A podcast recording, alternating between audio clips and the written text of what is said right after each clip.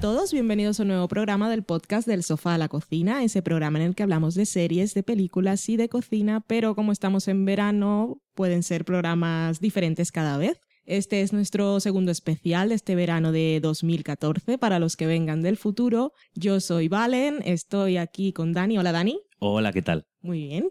¿Y tú? Bien, bien, ¿no? Bien, hace calor, pero por eso te hemos puesto el ventilador. Cierto que ya os avisamos que si no podemos quitar algún zumbido de la postproducción se debe a que tenemos el ventilador porque estamos en Burgos, pero hace calor. Y estamos hoy acompañados por una invitada ilustre que los que habéis escuchado programas anteriores ya conoceréis.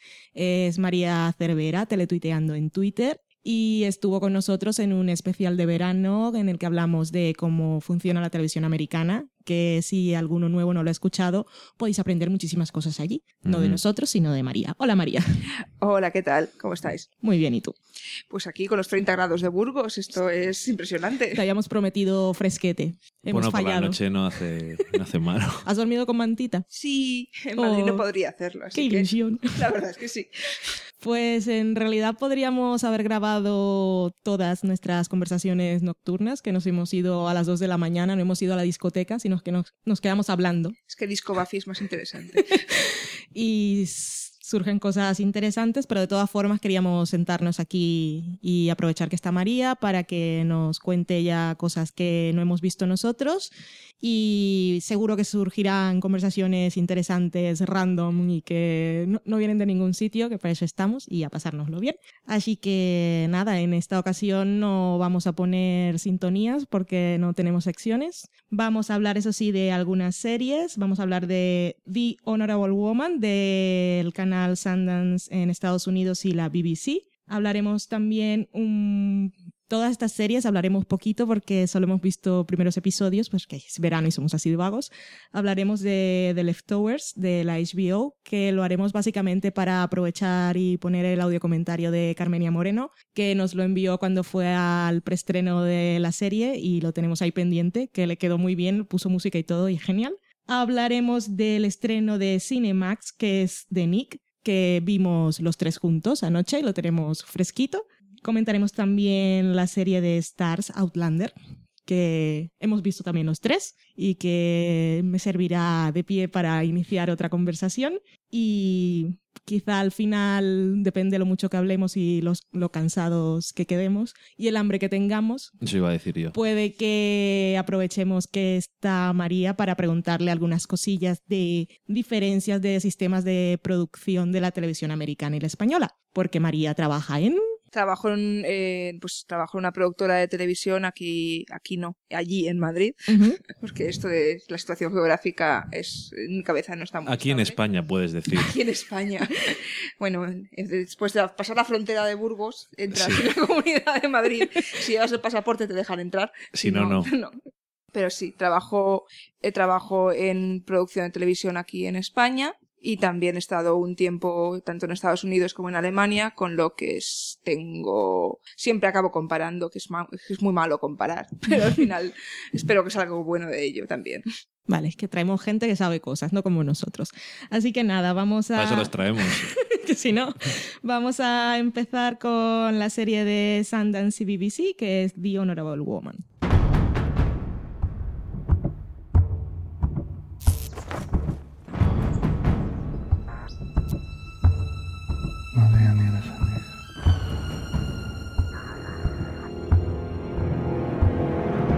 Pues esta serie solo la ha empezado a ver María y ya que lo ha hecho, pues le he dicho convénceme de verla a mí y a nuestros oyentes. O, o no, o que te O no. cuente. Así que No cuéntanos. soy muy buena convencedora. porque- No, pero nada, no, no, Pero bueno. fuera presión, no nos tienes que convencer. Simplemente cuéntanos qué viste, qué te pareció. Y... Pues nada, em- empezando porque es, debe ser la única serie, una de las pocas series que cambia de título en Estados Unidos y en, Amer- y en Inglaterra porque le, pon- le quitan una U Sí. a Honorable. ¿Ah, sí? Entonces no sé si la tacharán en los créditos Mm, o algo. mola. Pero sí, de la versión en- están emitiendo en la BBC, van creo que por el quinto o sexto, sexto capítulo, creo que emitieron esta semana, y creo que el Sundance Channel, si no me equivoco, va como dos o tres capítulos por detrás. ¿Es miniserie o...? Es miniserie de ocho capítulos, en principio, Eh, no sé si tiene posi- o sea, si tiene abierta una segunda temporada o no. No tengo, no tengo datos. Porque ¿Sabes? Dime, dime. ¿Sabes quién está detrás? Sí, pero tengo que mirar el nombre porque soy muy mala con ellos. Es una serie de autor, entre comillas, porque el director, guionista y creador es el mismo. Es un señor que se llama Una cosa muy inglesa eso. Sí, espera un segundo que mire cómo se llama porque es muy mala. Hugo Blick, pero que si bien es lo que realmente a mí personalmente no me sonaban otras eh, ninguna de sus otras series. No sé si alguno de vosotros os suenan, que estáis más versados en miniseries inglesas.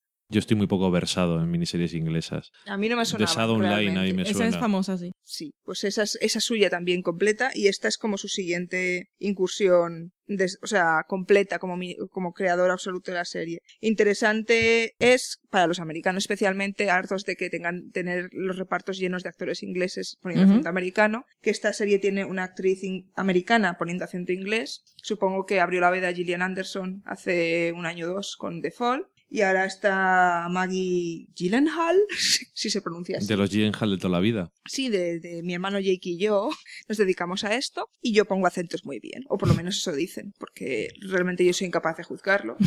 Eh, y bueno, está casi mejor me hacéis preguntas, porque yo funciono mejor así en la réplica. que Pues cuéntanos cosas. de qué va. Pues vamos a ver, es una, es una serie que encaja, digamos, se supone que está muy de actualidad ahora porque parte de la idea de, de que Maggie, porque su apellido es impronunciable, para, dejémoslo, Maggie es una magnate de las comunicaciones, es, eh, se llama Nessa Stein, creo que es su nombre en la serie, es la heredera de el negocio de su padre, bueno, el dinero de su padre más que del negocio, porque su padre era mm, comerciante de armas de toda la vida, es de ella es israelí, mm, pero tiene la doble nacionalidad inglesa y va empieza la serie cuando ella va a ser eh, nombrada lady. Y es una excepción porque ella ha conseguido reconvertir, o sea, excepción porque es israelí y no es muy normal que una persona no completamente inglesa reciba este este título. Y la serie con- ella recibe ese título porque ha, ya ha reconvertido el negocio de su padre con la ayuda de su hermano en un, o sea, en, en- en un negocio de comunicaciones con la teoría de que haciendo la información más accesible en Oriente Medio se podía eh, poner en algún momento un fin al conflicto eh, eh, palestino-israelí.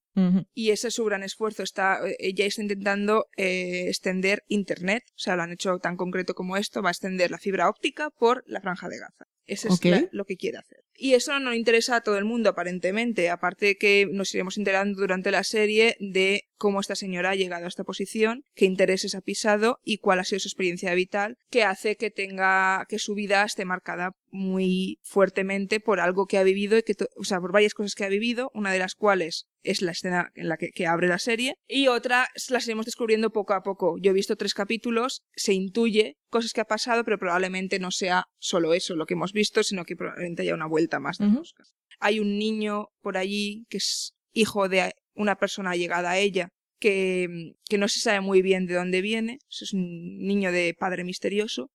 También la madre parece que está clara, pero no sé yo si esto cambiará a lo largo de la historia. Eso se abre a teorías. Y eh, el incidente que, que abre la serie, que fue realmente el que, el que me llevó a verla, porque estaba, no sé qué estaba buscando yo en internet, que acabé en la página de, de, de guiones de la BBC, en la cual te ponía el guion del shooting script de sus últimas producciones y había tres capítulos de esta serie. Y me puse a leer las primeras páginas, que empezaba. Yo no sé por qué tenía la teoría, creo que Dani tú también la tenías, que era una serie de época. Sí.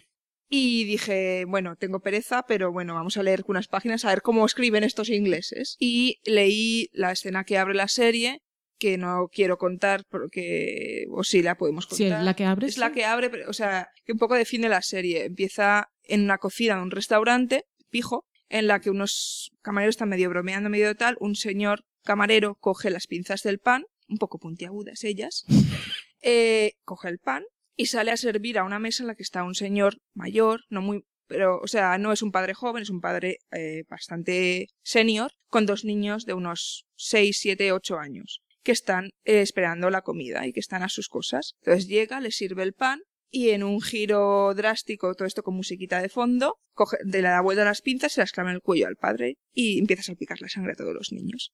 Bien. Es un flashback. Eso es un flashback o realmente lo- el resto de la serie es un flash forward, porque empieza así. Entonces mm, cortamos a créditos y vemos realmente sobre la imagen de esta niña manchada de sangre el nombre de, de la protagonista. Mm. Y, y con lo cual ya la situamos y ya sabemos realmente, a mí me gustan mucho estos comienzos con lo que no tienes que explicar nada más, porque si pones esta niña con el nombre de la actriz adulta, no tienes que explicar después que es la misma, ya, ya, ya el, el espectador lo tiene asimilado. Y luego empezamos cuando la están, le están, iba a decir coronando, pero casi casi. Le dan con la- Leidificando. Le dan con la espada también sí. en eso cuando les No hacen... le está poniendo un manto que me da un calor de verlo, pero Ah, no, no es como cuando les hacen ser, que les ponen así con la no, espada. llega- no se ve el momento, se ve cómo Ah, están no. preparándola. Interesantemente, eh, el guion cambia. De, o sea, lo- las cuatro páginas que leí del guion, porque dejé de, de leerlas porque pensé en ver la serie, eh, hay una escena de sexo en coche que no aparece en, la, en el montaje final. Entonces no sé, no sé qué ha pasado con ella. Eso me lleva a una pregunta. El, Pregunta. el título honorable es mm, literal, es irónico. Yo creo que se presta a numerosas interpretaciones y ahí es donde en algún momento, Valen, tienes que reflexionar sobre ello porque una de las cosas que me ha sorprendido, que te comenté el otro día, es que esta serie tiene muchas mujeres en, pa- en, en papeles que habitualmente los vemos interpretados por hombres. Eh, en en el sentido de, o de algunos tan básicos como, no digo que es siempre sean hombres, pero que es más, más Sí. habitual verlos interpretados por hombres. Por ejemplo, una jefa del MI6, Sí. que es hasta ahí, bueno, puede Sí. ser. James Bond es una jefa, de acuerdo. Pero eh, hay chofer, mujer, guardaespaldas, mujer, asistente, mujer, todo, o sea, pero chofer en, en, en la franja, en la franja de Gaza, es una mujer con velo. O sea, son spoilers, pero da igual, como no sabéis a qué me refiero, no pasa nada. Eh, entonces, em, yo creo, mi teoría es que este título, porque además yo siempre confundo con An Honorable Woman, no sé por qué, eh, es porque hace referencia de alguna forma al papel de las mujeres en esta serie, que no solo se refiere a ellas, sino que es, a- es traspasable a otros personajes femeninos de la serie. Y es curioso que lo, ha escrito, creado y mm, fagocitado un señor, o sea, eh, que lo ha hecho el todo. Y es interes- no sé, me parece interesante saber de dónde viene y qué, pretende decir con esto, ¿no? Pero sí es cierto que tienes toda, o sea, todas fi- tipo de figuras femeninas, desde la madre una madre embarazada, la madre soltera, la, la empresaria, la, o sea, está todo un abanico representado. Son todas honorables. La pregunta es si hay alguien honorable en esta, en esta serie, porque realmente se juega gente con muchos intereses escondidos, eh, que se supone que irán saliendo a lo largo de la serie. Nadie, mm, digamos que todos esconden algo de alguna forma de su pasado o que mm, sacrificaron algo por algo mejor. Todas, o sea, los personajes positivos o que tiendes a pensar que son los positivos que serían ella, la protagonista, eh, o sea, Nessa Stein, y un agente del MI6 que es, que es como su contraparte, aunque no, se, no, no interactúan, de momento por lo menos, es un agente masculino.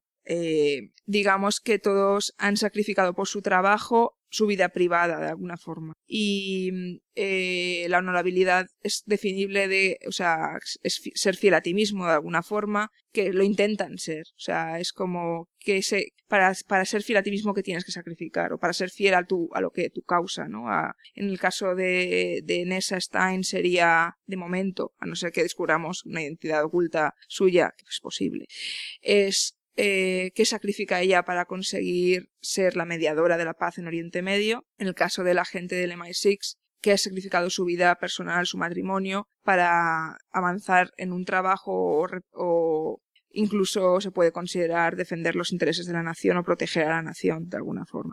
Pero ¿hay alguna de estas mujeres que sea moralmente cuestionable? Todas lo son. O sea, todas, eh, desde, sin querer spoilear demasiado, eh, todas las mujeres, y, y es que creo que no se aplica solamente a las mujeres, pero como hay tantas, sí que se ve más en ellas.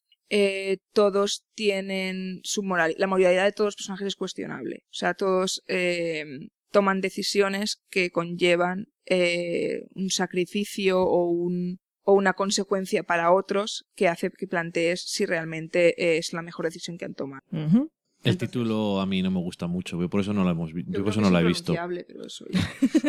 Eh, Me parecía que tuviera gancho, pero bueno, parece más interesante lo que yo creía y es lo que te lo que decías tú antes, que yo cuando la vi o cuando vi los, las imágenes de promoción me parecía que era de que era los años paciente 30 inglés. o Para mí era el paciente inglés.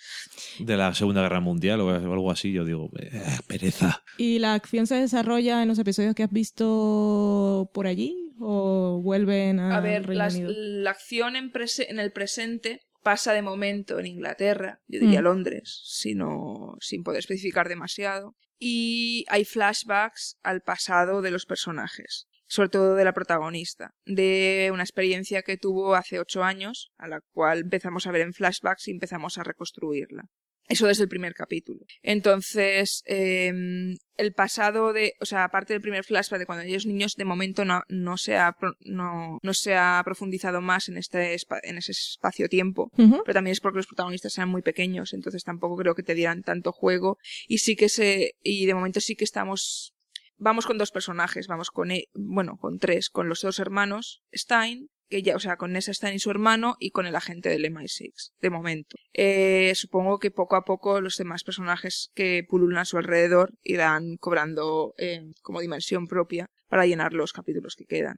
Vale, y aparte de lo que me has dicho de todo ese cambio de género en roles, que me parece atractivo de base, em, y que dices que querrás terminar de verla para sacar algunas conclusiones Claro, más allá de la no sé. historia, ¿qué me puedes destacar así a nivel visual, estético, alguna propuesta, o, o diálogos, o la historia en sí? Hay una voz en off que es la de ella. Eso no es que sea una novedad. O sea, realmente es muy clásica en su construcción la serie. Es, el ritmo es pausado, pero eh, tiene una parte hipnótica que creo que son las imágenes. Se juega mucho con planos cortos de cosas, por ejemplo, las pinzas del pan, por no.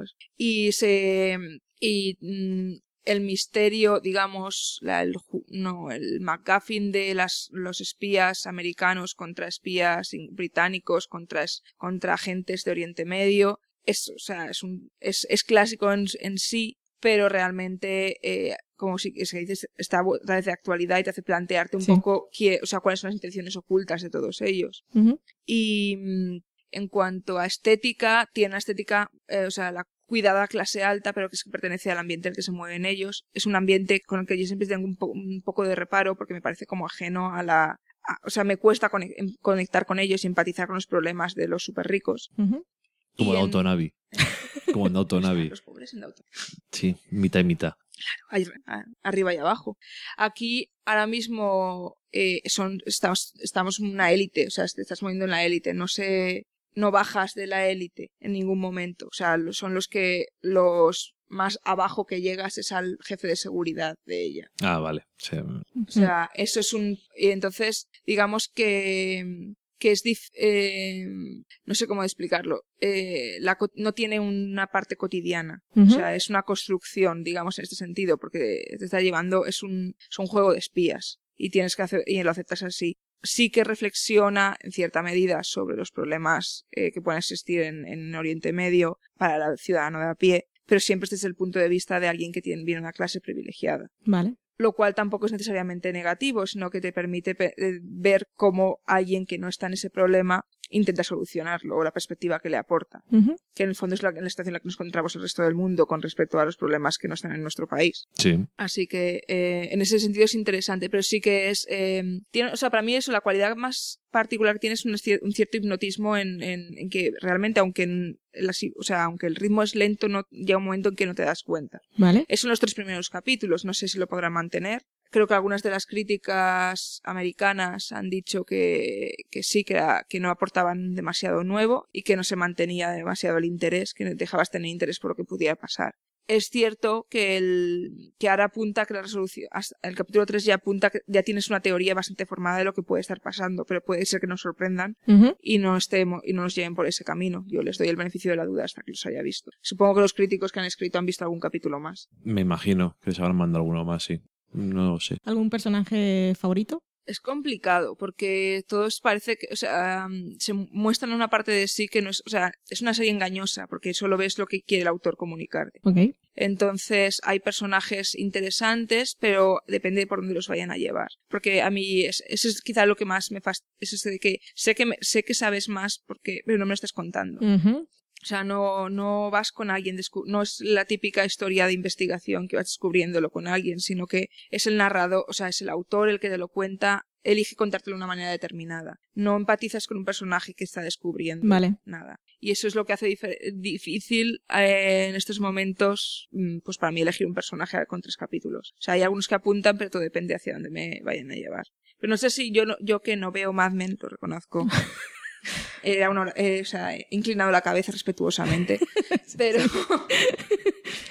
eh, creo que Mad Men tiene un poco ese punto también. Tampoco, aunque sí que entras con a lo mejor con Peggy Olson en, en la en el mundo de ellos, llega un momento que lo abandonas y sigues y ves parcial, o sea, el mundo fragmentado según con qué personaje lo ves. No existe, o sea, sí que existe, existe un personaje con el que conoces el mundo de Mad Men, es que el mundo de Mad Men es el mundo de cada personaje, básicamente. Y aquí es, diferente. Y aquí es diferente porque también es una miniserie, con lo cual yo creo que lo que... Pero sí que se ve el, se ve el autor, o sea, lo ves. Lo ves que te está contando, elige contando, contártelo así. Te engaña, de momento bien. Veremos si consigue mantener el engaño hasta el final porque es eso no, o sea, son piezas que van encajando en un puzzle y todavía no sabes muy bien con quién ir porque todos esconden parte de la verdad y sabes que la esconden desde el principio. Aquí entonces tendrá mucho que ver cómo termine. Claro. Porque cuando es de estas cosas de voy revelándote y es un puzzle, hasta que cuando está todo encajado es cuando dices, pues no, no lo veo. O sea, no hay una investigación, no vas,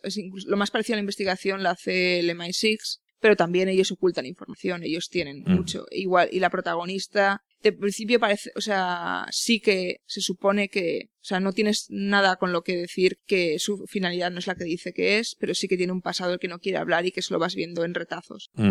Bueno. Que os he convencido. Pues sí, muy interesante. Para ver uno por lo menos, ¿no? O tres. O, ocho. ya os aviso cuando llega el cuarto. Sí, cuando vayas avanzando nos vas diciendo. Pero sí, hay cosas que me parecen interesantes. Tal como me lo has dicho ahora y con el poco interés a priori que tenía, creo que voy a entrar a ella tal como entré en True Detective. Y es por una cosa que no era básicamente de los personajes, sino por saber cómo me estaban contando la historia, creo que es lo que más me creo Que en ese sentido es así. No me refiero al misterio, sino más que nada al por qué las elecciones. Y aquí eso yo creo que es, es una serie de autor igual que True Detective. O sea, mm. realmente ves el narrador muy claro. Es una, podría haber sido una novela, pero ha decidido contarla en imágenes. Sí, pues es igual que True Detective, porque mm. en Picholato se nota que es bueno, es novelista. Es novelista, digo que se nota. Hmm. Entonces, em, pues vamos a ver, vamos a ver si la puede cerrar como la ha abierto, ¿no? O sea, mm. de momento sí que tiene un estilo muy determinado y sí es, es clásico en su conflicto, pero también lo es True Detective. Eh, de hecho, True Detective probablemente lo que más falle es en la resolución clásica del conflicto, en lo que es el Whodunit.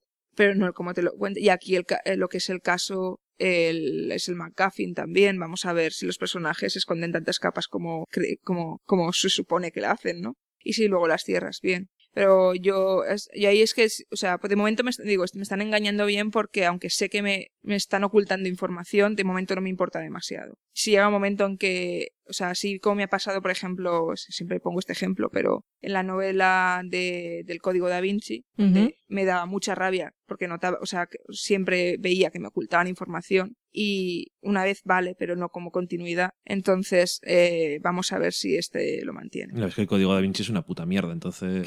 Innecesario, totalmente. cada, vez que sale yo lo digo. No hablo de la película porque... No, yo hablo del libro. el libro es una engaña, o sea, engaña. O sea, y me sentía estafada. Yo... De momento no tengo esta sensación con Cada vez que alguien me da pie lo digo. Es así, es lo que hay. Pero sí, en esta serie hay un momento que dice, nadie va a saber nuestro secreto, corto. Y digo, vale, ya sé que tenéis un secreto y no me lo vais a contar ahora, pero a ver cuánto tiempo me importa vuestro secreto. De momento todavía me importa, vamos a ver. Sí, eso hablando de secretos y lo que preguntabas antes de Mad Men, que aunque sí digo que Mad Men es cada personaje es un mundo y nos muestra la época a través de sus ojos, sí que había un secreto al principio de la serie, era el origen de Don Draper, pero, lo revelan pronto. O sea, no, no, es, no es un juego de ocultárnoslo, sino que lo va descubriendo gente a su alrededor. Y pero claro, es que eso más que no saber el secreto o que no lo sepa otra gente es como es el cómo le afecta a él. Sí. O cómo él ha, eh, evolucionado o ha crecido a, partir de su origen y cómo lidia con ello. Lo demás es casi da igual porque hay mucha gente que lo sabe y, le, se la suda. es que da lo mismo. Entonces, bueno, no sé. Sí, aquí también se juega con la necesidad de mantener el secreto o no. O sea, se le echa en cara que lo tenga. Mm, Se, hay, eh, algunos dicen, o sea, los personajes dicen que es por un bien supremo, esta típica razón. Falta, pero algunos personajes no consideran que sea necesario, pero han Mm. decidido mantenerlo y luego como que se han, visto, se han visto envueltos en su propia construcción y no saben o no quieren saber salir de allí. Vamos a ver si cuando se descubra, porque ya se ve que hay mucha gente que sabe este secreto, vamos a ver dónde va a parar. Por cierto, que tiene una cosa, en pare- eh, tiene un, un parecido más con, con True Detective, pero no lo quiero spoilear. Entonces no, lo, no lo es cuenta muy- luego. Es, es un parecido que no es de narrativa, sino que es, es una casualidad, entiendo, porque no creo que estuvieran pendientes el uno del otro. pero tiene que ver con uno de los malos, de- llamémosle malo de momento, que tiene una característica física en común. Vale, luego nos lo cuentas que yo no tengo problema con eso. No, pero es, una- es un detalle, no, no te aporta nada a la serie. No, pero ya me has dejado con la pero, curiosidad. o sea, puede que lo aporte, pero es un detalle y que lo comparten ambos personajes y me llamó la atención porque acaba de ver True Detective. Cierto, la acabas de ver. Pues dejamos esta serie, vamos a comentar ahora muy rápidamente de Leftovers, de la que solo hemos visto Dani y yo el primer episodio.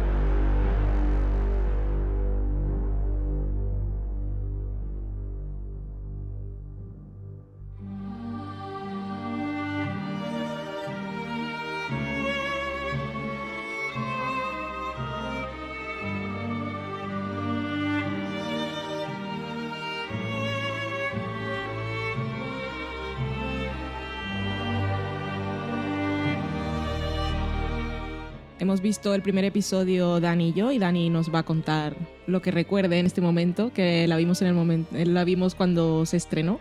Así que Yo creo que con, cuéntanos. con eso ya estamos diciendo mucho. No hemos seguido Se han viéndola. emitido seis Sí. o siete y solamente hemos visto el primero. Es una serie en la que de repente desaparece el 2% de la población mundial, nadie sabe por qué, y, y nada, pues haces un, luego un flash forward y después, creo que es un año después o sí, más, sí, es el- bueno, no sé. un año es un dos. aniversario. Es un aniversario, pero creo que el primer año no es. Pero han decidido que haya una conmemoración, es una fiesta, entre comillas, y es ver cómo afecta a la gente esas desapariciones. Curiosamente, el centro parece de la serie es una familia en la que no ha desaparecido nadie. Porque están el padre, la hija, el hijo y la mujer. El hijo y la mujer no están viviendo en casa, pero no han desaparecido con el- el 2% de la población, sino que están haciendo sus cosas. Y es parte de cómo afecta, porque claro, cuando hacen, pasan estas cosas, pues puede pasar eso de esto es Dios que nos ha dicho algo o esto es a saber qué. Cada uno lo ve de una forma diferente. Y está basado en una novela de Tom Perrotta. eh, Tom Perrotta, que es un gran apellido.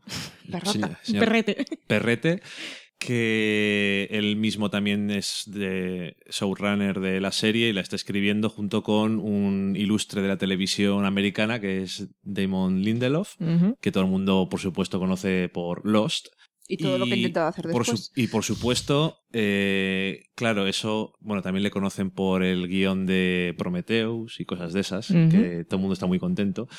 Es, digamos, un autor que la gente le tiene asociado con series que les pueden interesar, pero que nunca les dan satisfacción y respuestas satisfactorias. Entonces, como esta serie tiene un misterio nada más empezar, todo el mundo dice, ¿y me van a explicar algo? Porque Damon Damon Lindelof no explica nada, es un hijo puta, claro. Pero en las novelas, por lo que dicen, no ese es el centro de la historia, no tiene Eso es una excusa. el autor ah, escribió el libro, que por lo que dicen también es un poco más de humor negro que lo que ha quedado la serie. Por lo que sea en el piloto no tiene mucho humor, ni negro ni de ninguna clase, y no tiene ninguna explicación para el evento. Eso yo lo digo ahí por si alguien no ha empezado a verla. O sea que no es culpa de Damon Lindelof, aunque podía serla.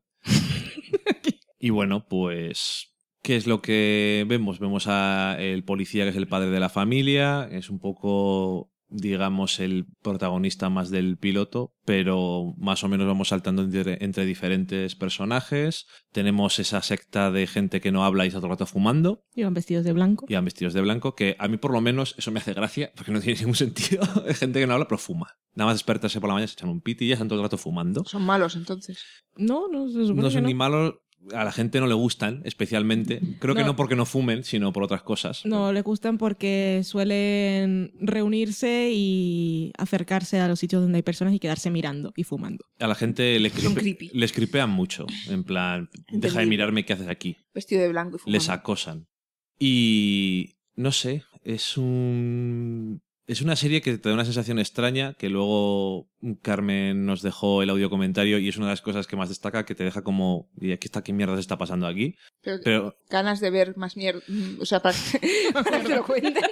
Claro, uno podría decir, hay un misterio y una cosa y dices, bueno, pues tengo ganas de saber cómo va esto, pero ya de principio sabes que no tiene, la historia no tiene nada que ver con eso, que no tiene por qué. Podría decir qué interesante es cómo ha afectado y en el fondo, como premisa está bien, ver cómo afectan cosas a personajes, a personas, está, me parece Siempre que interesante. un evento afecta a la gente y cambia su vida. Eso no es pasa en ninguna serie, entonces esto es una novedad.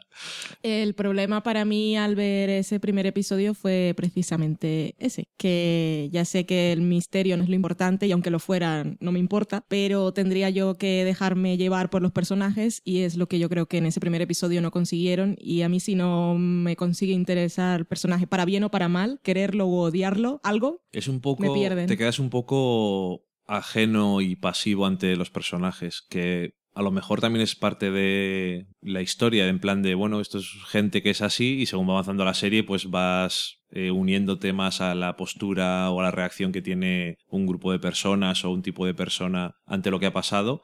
Pero en el primer episodio no te deja, a mí, bueno, a mí no me dejó una sensación de, "Mm, mm, me interesa saber cómo van a hacer, qué van a hacer estos personajes o quién es este señor que aparece por ahí o quién es...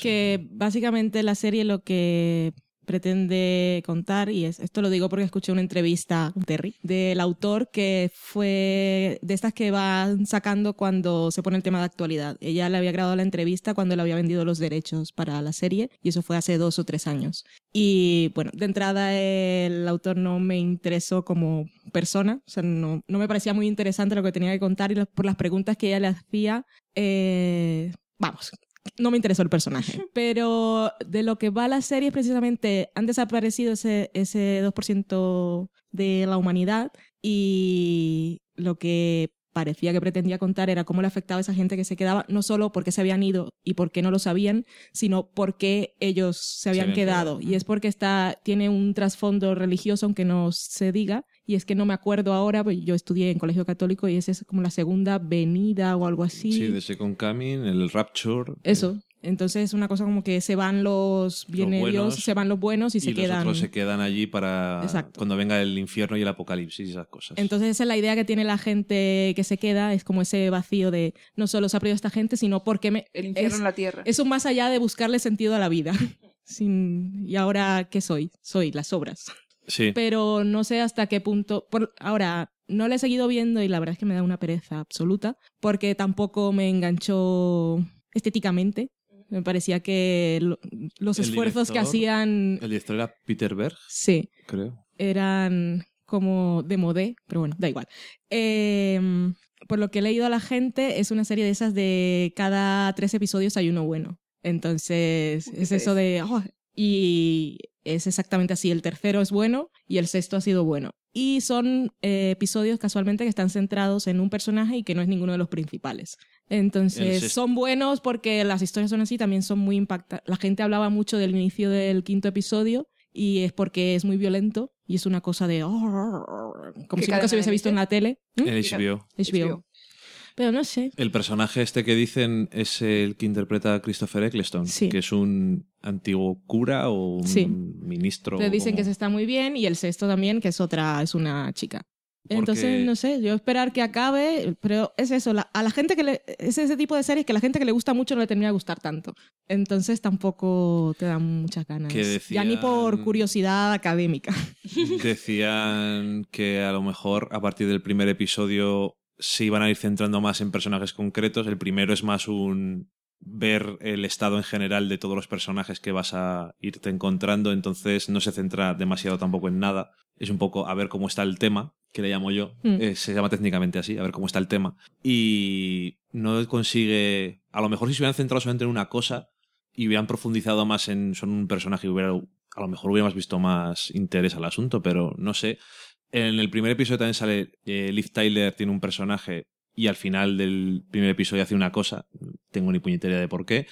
Supongo que eso se puede, eso sí que lo puedes explicar a lo mejor, pero parece que tampoco. Es todo muy extraño Lo que sí... y no consigue interesarte por su extrañeza, a mí. Eso, no, no me parece tanto. Eh, tú que decías que la novela tenía mucho de humor negro, yo que escuché la entrevista con ese señor, también recuerdo que decía que había mucho de ironía. Y yo no sé si en el resto de la serie, pero yo no he escuchado a nadie hablar sobre ello. No, por lo que tampoco, dicen- tampoco se notaba. Por lo que dicen, la serie en adaptación ha perdido eh, humor negro, ironía, ese, ese componente y se ha tirado más al que se han, drama que se han puro. tomado la, la novela en serio y Sí, puede pero ser que claro, haya sido una Sí. que, pérdida, que ¿no? siendo él mismo uno de los implicados en adaptarla, me parece curioso Sí, que perdiera sí. esa parte, que yo creo que em, a mí personalmente me hubiera gustado mucho más que hubiera tenido ese punto, porque me parece... Porque es que el grupo ese de los que van de blanco fumando, si el tono es otro y en realidad es una ironía o quiere criticar algo, igual te lo tomas diferente, pero es que aquí han ido realmente al... Y mucha gente habla de que la serie va sobre la pérdida. Entonces es el dramón de gente que se ha ido y yo, en realidad... Pues no sé. Aquí tampoco, aquí a ti los dramones tampoco te... Dramones puros Drama y por drama, a mí no... No, no te molan mucho. Ni en la vida real, ni por eso no veo documentales de esos que de verdad importan, porque es que no puedo. Sí, No me va. ya hemos visto alguno y como el que vimos de mm, el Death of Killing, que es un poco serio. Y eso, Valen. eh, Yo es que lo paso fatal. Y el tema es interesante, pero Valen es como, pero es que esto es de verdad, esto no es ficción. Hmm. En vez de emocionarte más porque es ficción, tú dices, esto es demasiado. Sí, es que yo, yo sí realmente necesito, que es algo que tampoco noté y que igual se ha perdido de la novela, yo necesito ya no tanto mezcla de género, sino que, como siempre hablamos, que como en la vida real las cosas no son solo drama o no son solo comedia, sino que tiene que haber un, un balance o un respiro. Y por eso nos gusta tanto Mad Men, porque hay drama y existencialismo, pero siempre hay humor y siempre te hace reír. Entonces es un sitio al que quieres ir. Pero ir a deprimirte porque sí, es que es algo que lo noto siempre como forzado. Sí, que eso que en lo de Mad Men no es que sea. No es que tenga momentos cómicos o alivio cómico, sino que de los personajes y de las tramas salen diálogos o momentos que son graciosos, aunque no sean graciosos lo que pasa. Pues si en un episodio a alguien le pasa una podadora de césped por el pie, a lo mejor te ríes. O de Good Wife, que tú la ves, los típicos momentos, bueno, que antes había más de, no sé en qué temporada era, del ascensor, que se encontraban unos saliendo y unos entrando. Bueno, The Good Wife también tiene eso de... Toda la buena serie, toda serie que se un Exactamente. No, no, pero no, que toda buena serie debe tener eso. Cuando una serie es solo True Detective, también me pareció, cuando vi el primer episodio, me pareció que era, que es lo que llamo yo, solemne. Que es como, guau, que somos.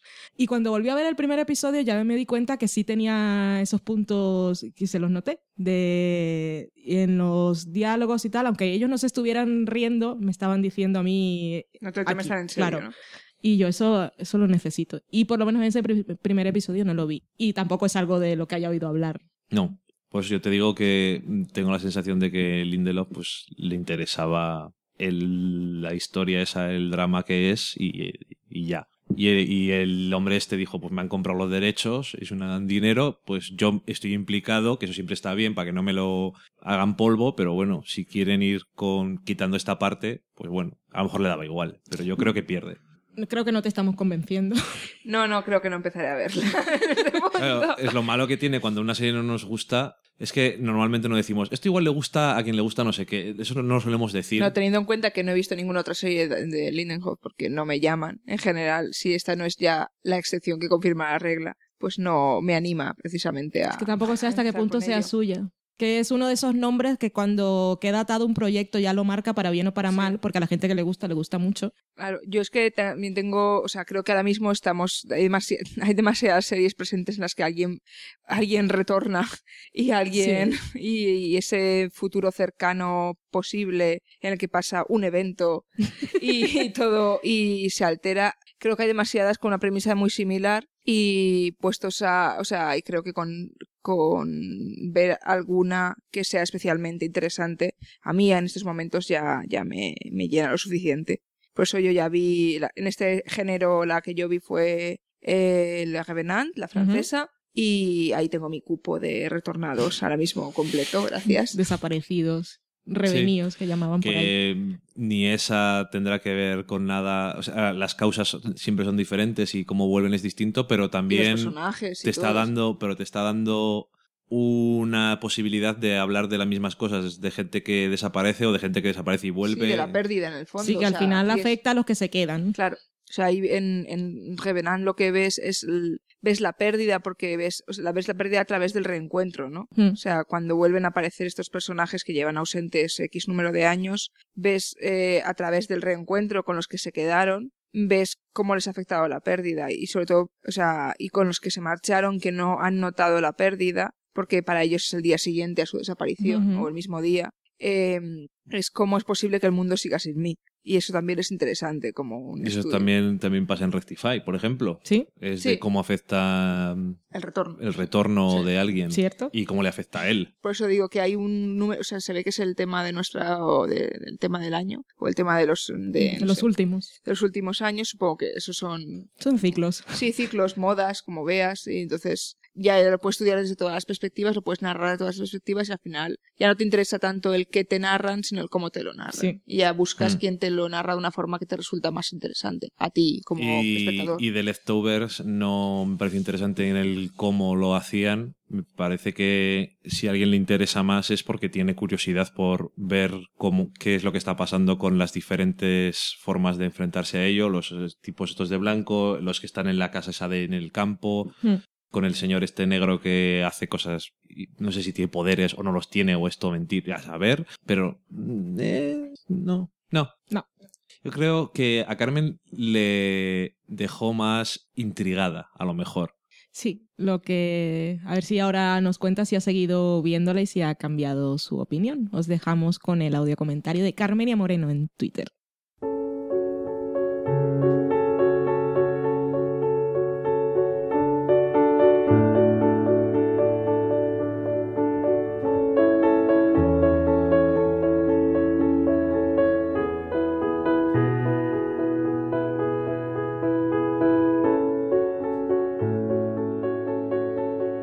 Hola chicos, soy Carmenia Moreno, me podéis ver en Twitter con arroba Carmenia Moreno y soy una de la representación del sofá a la cocina para los eventos de Madrid, junto con Hechu76.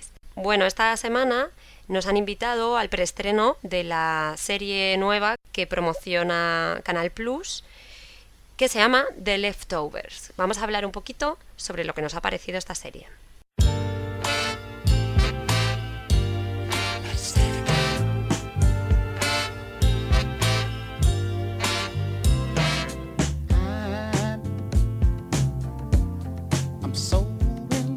Bueno, lo primero queremos dar las gracias a El Sofá la Cocina y a Canal Plus por, invitarnos a ese evento tan chulo. Siempre está muy bien encontrarse con todos los bloggers, los críticos de series y fanáticos de las series en general en este tipo de eventos. Nos ha gustado mucho reunirnos allí con la gente. En realidad este, esta es una serie un poco extraña porque ha generado muchas expectativas y esta semana se ha hablado mucho sobre todo porque los críticos, bloggers y seriéfilos en general que vimos el, el piloto pues nos hemos quedado todos con una cara de tontos tremenda al verla y una sensación general de estupefacción que no entendíamos muy bien qué había pasado ¿no? y que habíamos estado viendo. Es interesante porque todos nos quedamos con la misma sensación. Bueno, Vamos a contar un poquito de qué va. El punto de partida de la serie es un evento que ocurre un día cualquiera en el que el 2% de la población desaparece de golpe y porrazo. Parece poco, pero bueno, es una de cada 50 personas eh, del planeta. Imaginad qué pasaría si de repente tu bebé o tu marido o tu familia completa se desvanece sin ninguna explicación ni ningún motivo aparente, ¿no? De ahí la serie nos da un salto a tres años después donde en un pequeño pueblo americano se nos van presentando diferentes personajes en los días previos al tercer aniversario de lo ocurrido. Y hasta ahí podemos contar, porque ya contar un poco más sería spoilers y tampoco es que hayamos entendido muy bien lo que ha pasado. Lo curioso de esta serie es la forma de tratar la historia, ya que narra de forma muy confusa lo que está pasando y no se explica nada. Vemos personajes, pero no sabemos quiénes son, ni qué les motiva, ni cuál es su historia. No nos explican nada de su pasado, ni tampoco a dónde van, ni qué aspiraciones tienen y absolutamente nada, no entendemos nada. Durante una hora vamos viendo una sucesión de cosas que no entendemos y se nos queda una cara de what the fuck bastante importante. Hay adolescentes, hay adultos, hay policía, hay animales, no, es todo muy confuso, no, no sabemos qué, cuentan, ¿no? Aparte que el problema de esta serie que yo veo es que ninguno de los personajes parece realmente carismático, no te preocupas por ninguno de ellos, no, o sea, tienes un interés por saber qué ha pasado, pero tampoco te identificas con nadie y no tienes muchas ganas tampoco de seguir la vida de esa persona o de investigar. Otra gente dice, bueno, precisamente como no entiendes nada, tienes ganas de investigar un poco y saber más. Pero a mí, sinceramente, no me ha llamado la atención ningún personaje y tampoco me han parecido especialmente atractivos en sí los personajes. Lo más interesante de toda la trama es un curioso grupo de personas que aparecen por ahí, que para no desvelar misterios no voy a contar nada, pero que tampoco es que cuenten nada en la serie, o sea, tampoco sabemos quiénes son ni nada, ni qué quieren, ni absolutamente nada.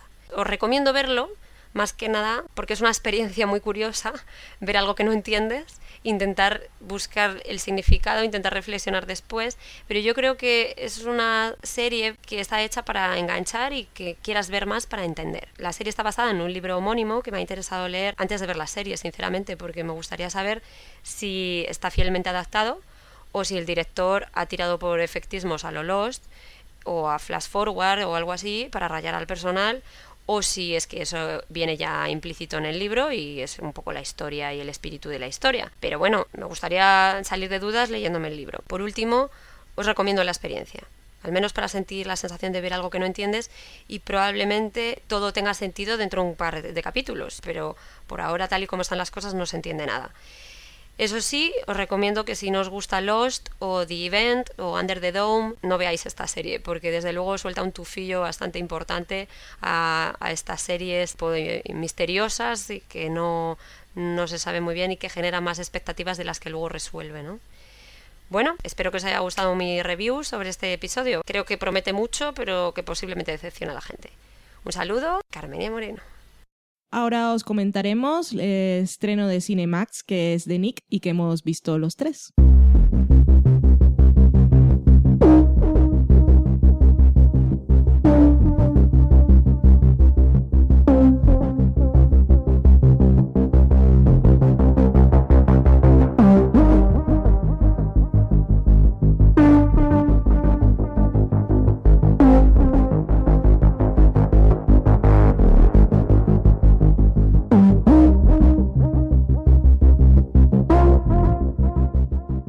De Nick es la nueva serie de Cinemax, que bueno, tiene algunas series antes, pero parece como la primera serie en plan queremos tener un cierto prestigio y seriedad. Que no digo que a los que les guste Banshee tengan algún problema, me parece bien, porque además parece que es una serie que hace muy bien lo que quiere hacer. y, y, bueno, esta parece en plan eso, como vamos a intentar darnos prestigio. Y de hecho, ya directamente con los nombres que tiene, pues parece que lo intenta más, que a Steven Soderbergh, que es el, un poco el productor ejecutivo, el director de todos los episodios, que son 10. También es el editor de los episodios, o sea que es una cosa que le apetecía hacer cuando vio el guion, que han hecho dos que dos guionistas que son bastante desconocidos. Han hecho algunas películas que no llamarían mucho la atención y tienen nada que ver con el de Nick. Pero bueno, es de estas cosas que supongo que la gente escribe sus guiones para sobrevivir y luego tiene sus pasiones y se van pasando por productoras y de repente se le cae a Steven Soderbergh y dice, esto me interesa, vamos a hacerlo. Generalmente a la gente. Generalmente. Hombre, Steven Soderbergh me imagino que tendrá una gente que estará con el rastrillo quitando guiones que le mandan y cosas así. Seguramente un asistente. Seguramente. Entonces a ver si nos encontró a Soderbergh en un bar que le soltó el rollo también. También puede, ser. Hola Soderbergh, tengo un guion buenísimo. Que no, que me he retirado. No, no, no. Que sí que es serie, que de hecho te retirabas del cine, no de la tele. Anda. nadie te va a decir nada, ¿por qué? Porque dijiste del cine. Tenía trampa. Cuidado que luego irá a hacer teatro y musical. Eso, eso me queda ajeno. Ahí yo creo que no va a ir nunca porque no puede mover la cámara como a él le gusta. Tú dale tiempo. Bueno, ya lo veremos. En cualquier caso, eh, es una serie que. Bueno, Cinemax es el canal un poco el canal secundario de HBO, por decirlo de alguna forma. Yo decía el canal porno de HBO. Pero... Bueno, antes era, era el canal erótico festivo de HBO, aunque bueno, HBO también tiene sus momentos eróticos festivos, o sea que... Siempre que puede. Y supongo ¿Qué que la HBO? ventaja que tiene Soderbergh al irse a Cinemax es... En HBO tienes libertad creativa, pero en Cinemax no solamente tienes esa libertad creativa, sino que eres la persona más importante. O sea, en Cinemax, todo el mundo que trabaja en Cinemax dirá, sí señor, lo que usted me diga. Esto es la interpretación de que HBO no supiera qué hacer con, So- con el guion de Soderbergh y dijera, lo pasamos a Cinemax, que si por lo menos lo, se queda contento. que es la idea esa de eh, estoy trabajando o tengo unos abogados que están todos pendientes de mí o es un que tiene muchos clientes y no están tan centrados en mí. La tontería esa que pasa a veces con en las series de abogados. Es que aquí no me prestéis atención porque tenéis muchos clientes. Bueno, pues lo mismo. Es la idea que tengo yo. Yo no sé, o sea, habría que ver realmente si eligió irse a Cinemax o se lo quitaron de encima en HBO para pasárselo a Cinemax y así por lo menos le daban Diferente, algo. sí. Desde luego es a saber. No lo sé. Yo digo que puede ser eso porque Soderbergh tiene, tiene mucho nombre. Claro, por eso digo que no quisieran romper la relación con Soderbergh. Y dijeron, pero no, no, lo tenemos encontraran hueco. hueco. en HBO y le vendieran que iba a ser el único en Cinemax. Que puede ser, pero que además es, creo que es cierto. Sí, sí, sí. Porque la gente que hay en Cinemax, pues no hay nadie que sea más importante así. ¡Viva la especulación! Me gusta especular. Es que es gratis. ¿De qué es la serie? ¿De qué es de Nick? Pues es una serie que está centrada en el año 1900, es de médicos En Nueva York. En Nueva 1900. York. Esto ya lo hemos visto, ¿no? y... Hombre, por lo menos médicos del año 1900 no hemos visto muchas series. La doctora Quinn. Pero así. Era más campestre. No, la de Doctora Queen era más Doctor en Alaska, casi si te descuidas. Aunque con distinto clima. Sí, hacía más calor. Y bueno, el protagonista también tiene nombre, es Clay Owen, que va ¡Con con, un bigotillo! y un pelete bastante poco atractivos. Sí. Sucio. Y Y muchos pinchazos. es una serie que se centra en eso. Este hombre es el, eh, un importante cirujano en un, en un hospital que se apoda de Nick, porque tiene un nombre más largo que empieza con Nick, que no me acuerdo. Nixonian. algo así. Y es un protagonista que es muy original, que es un médico que es adicto a drogas. Nunca Sí. lo hemos visto No lo hemos antes visto en nunca. televisión. Nuevo Pero también. claro, pero es muy buen médico, Tampoco lo hemos visto pero antes. es adicto a, a drogas. Nunca lo hemos visto, ¿no? Obviamente lo hemos visto muchas veces. La idea, creo yo, que tiene más posibilidades es eso. Todas. El acontecimiento aquí que cambia la vida de todos Es un poco raro. es la introducción de un médico negro que me estás contando. Nadie va a creer que le opere un negro. ¡Qué locura!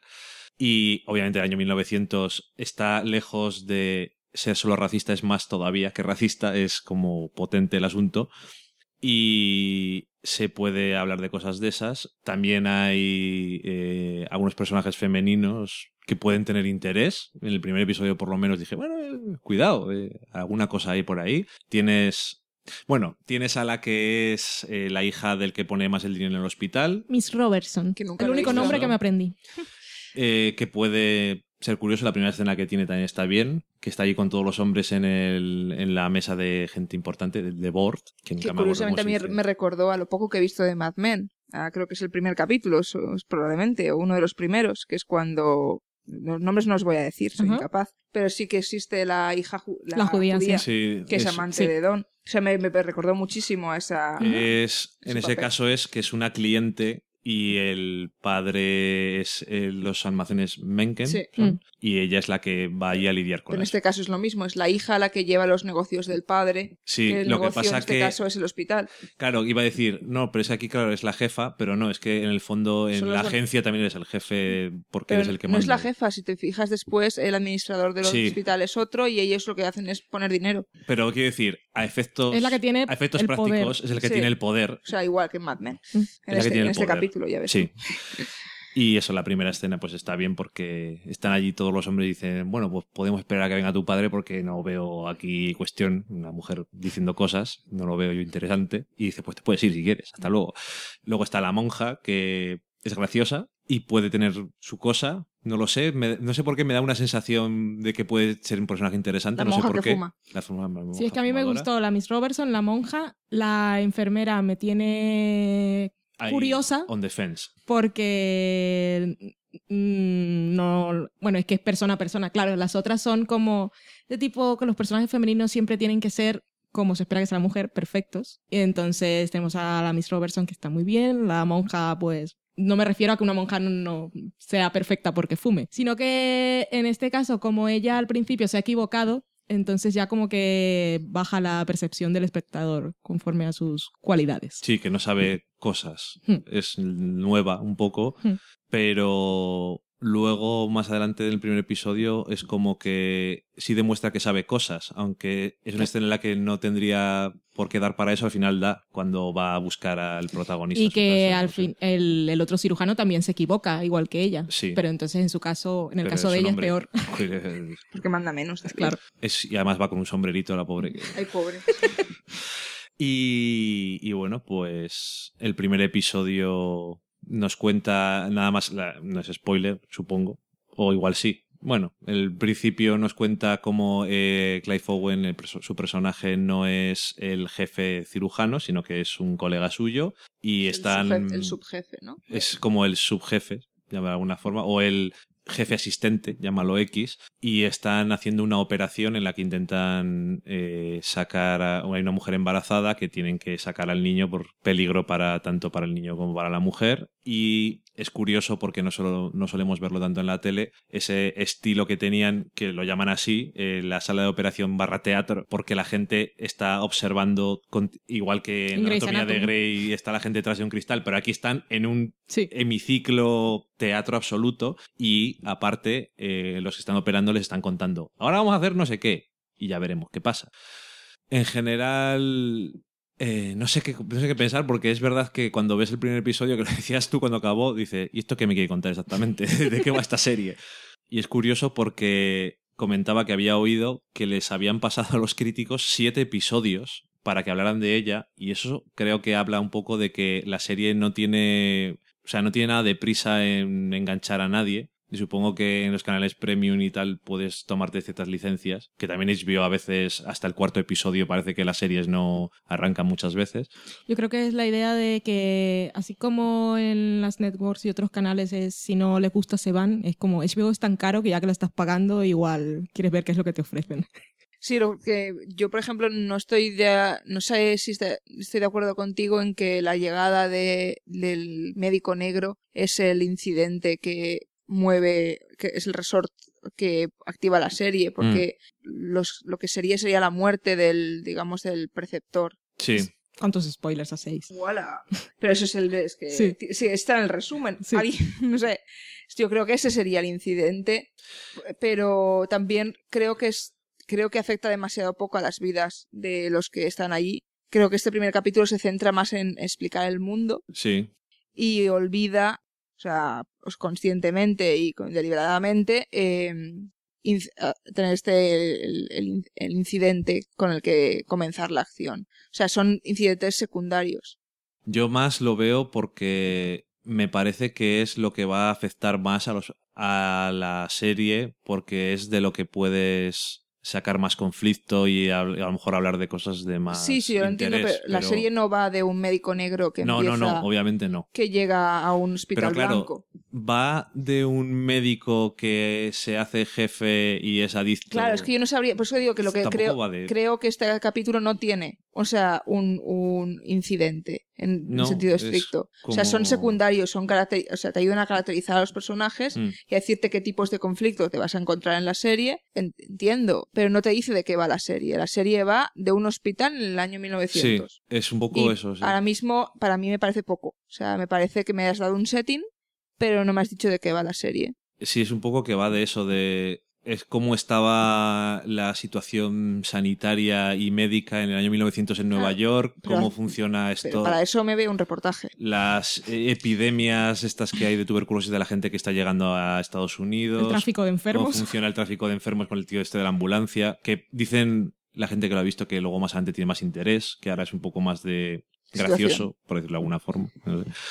Es verdad que es un poco peculiar, pero no sé. Es posible que también tenga que ver, no sé si es la primera serie de Soderbergh también. Creo que sí. Sí. O sea, que hasta cierto punto le esté dando tratamiento cinematográfico. Es como yo tengo 10 horas de televisión y voy a hacer mi película en 10 horas. Entonces Sí. me da igual donde estén los resultados. Eso porque- desde luego, porque tal como acaba, Eh, El primer episodio no acaba diciendo mira lo que va a haber después, sino que casi acaba como por- porque acaba, es un fundido en negro y luego va a empezar el otro trozo de la película. No sé. cambiamos el rollo. Sí, pero te- o sea, es diferente, por ejemplo, que The Wire, que también se supone que es una... Bueno, ahí es diferente porque la caracterización que se hace más concreta es una novela Mm. eh, televisada. Las novelas realmente tienen otra estructura. Pero en este caso tenemos, o sea, 10 películas, o sea, no sé cómo son los siguientes capítulos, pero no me da la sensación de que eh, se tenga en consideración que se va a ver un capítulo suelto. Eso da mucho más. Se parece en eso, extrañamente, a Hemlock Grove. La gente que hicieron en Netflix, eh, esta serie que hicieron en Netflix, que mm,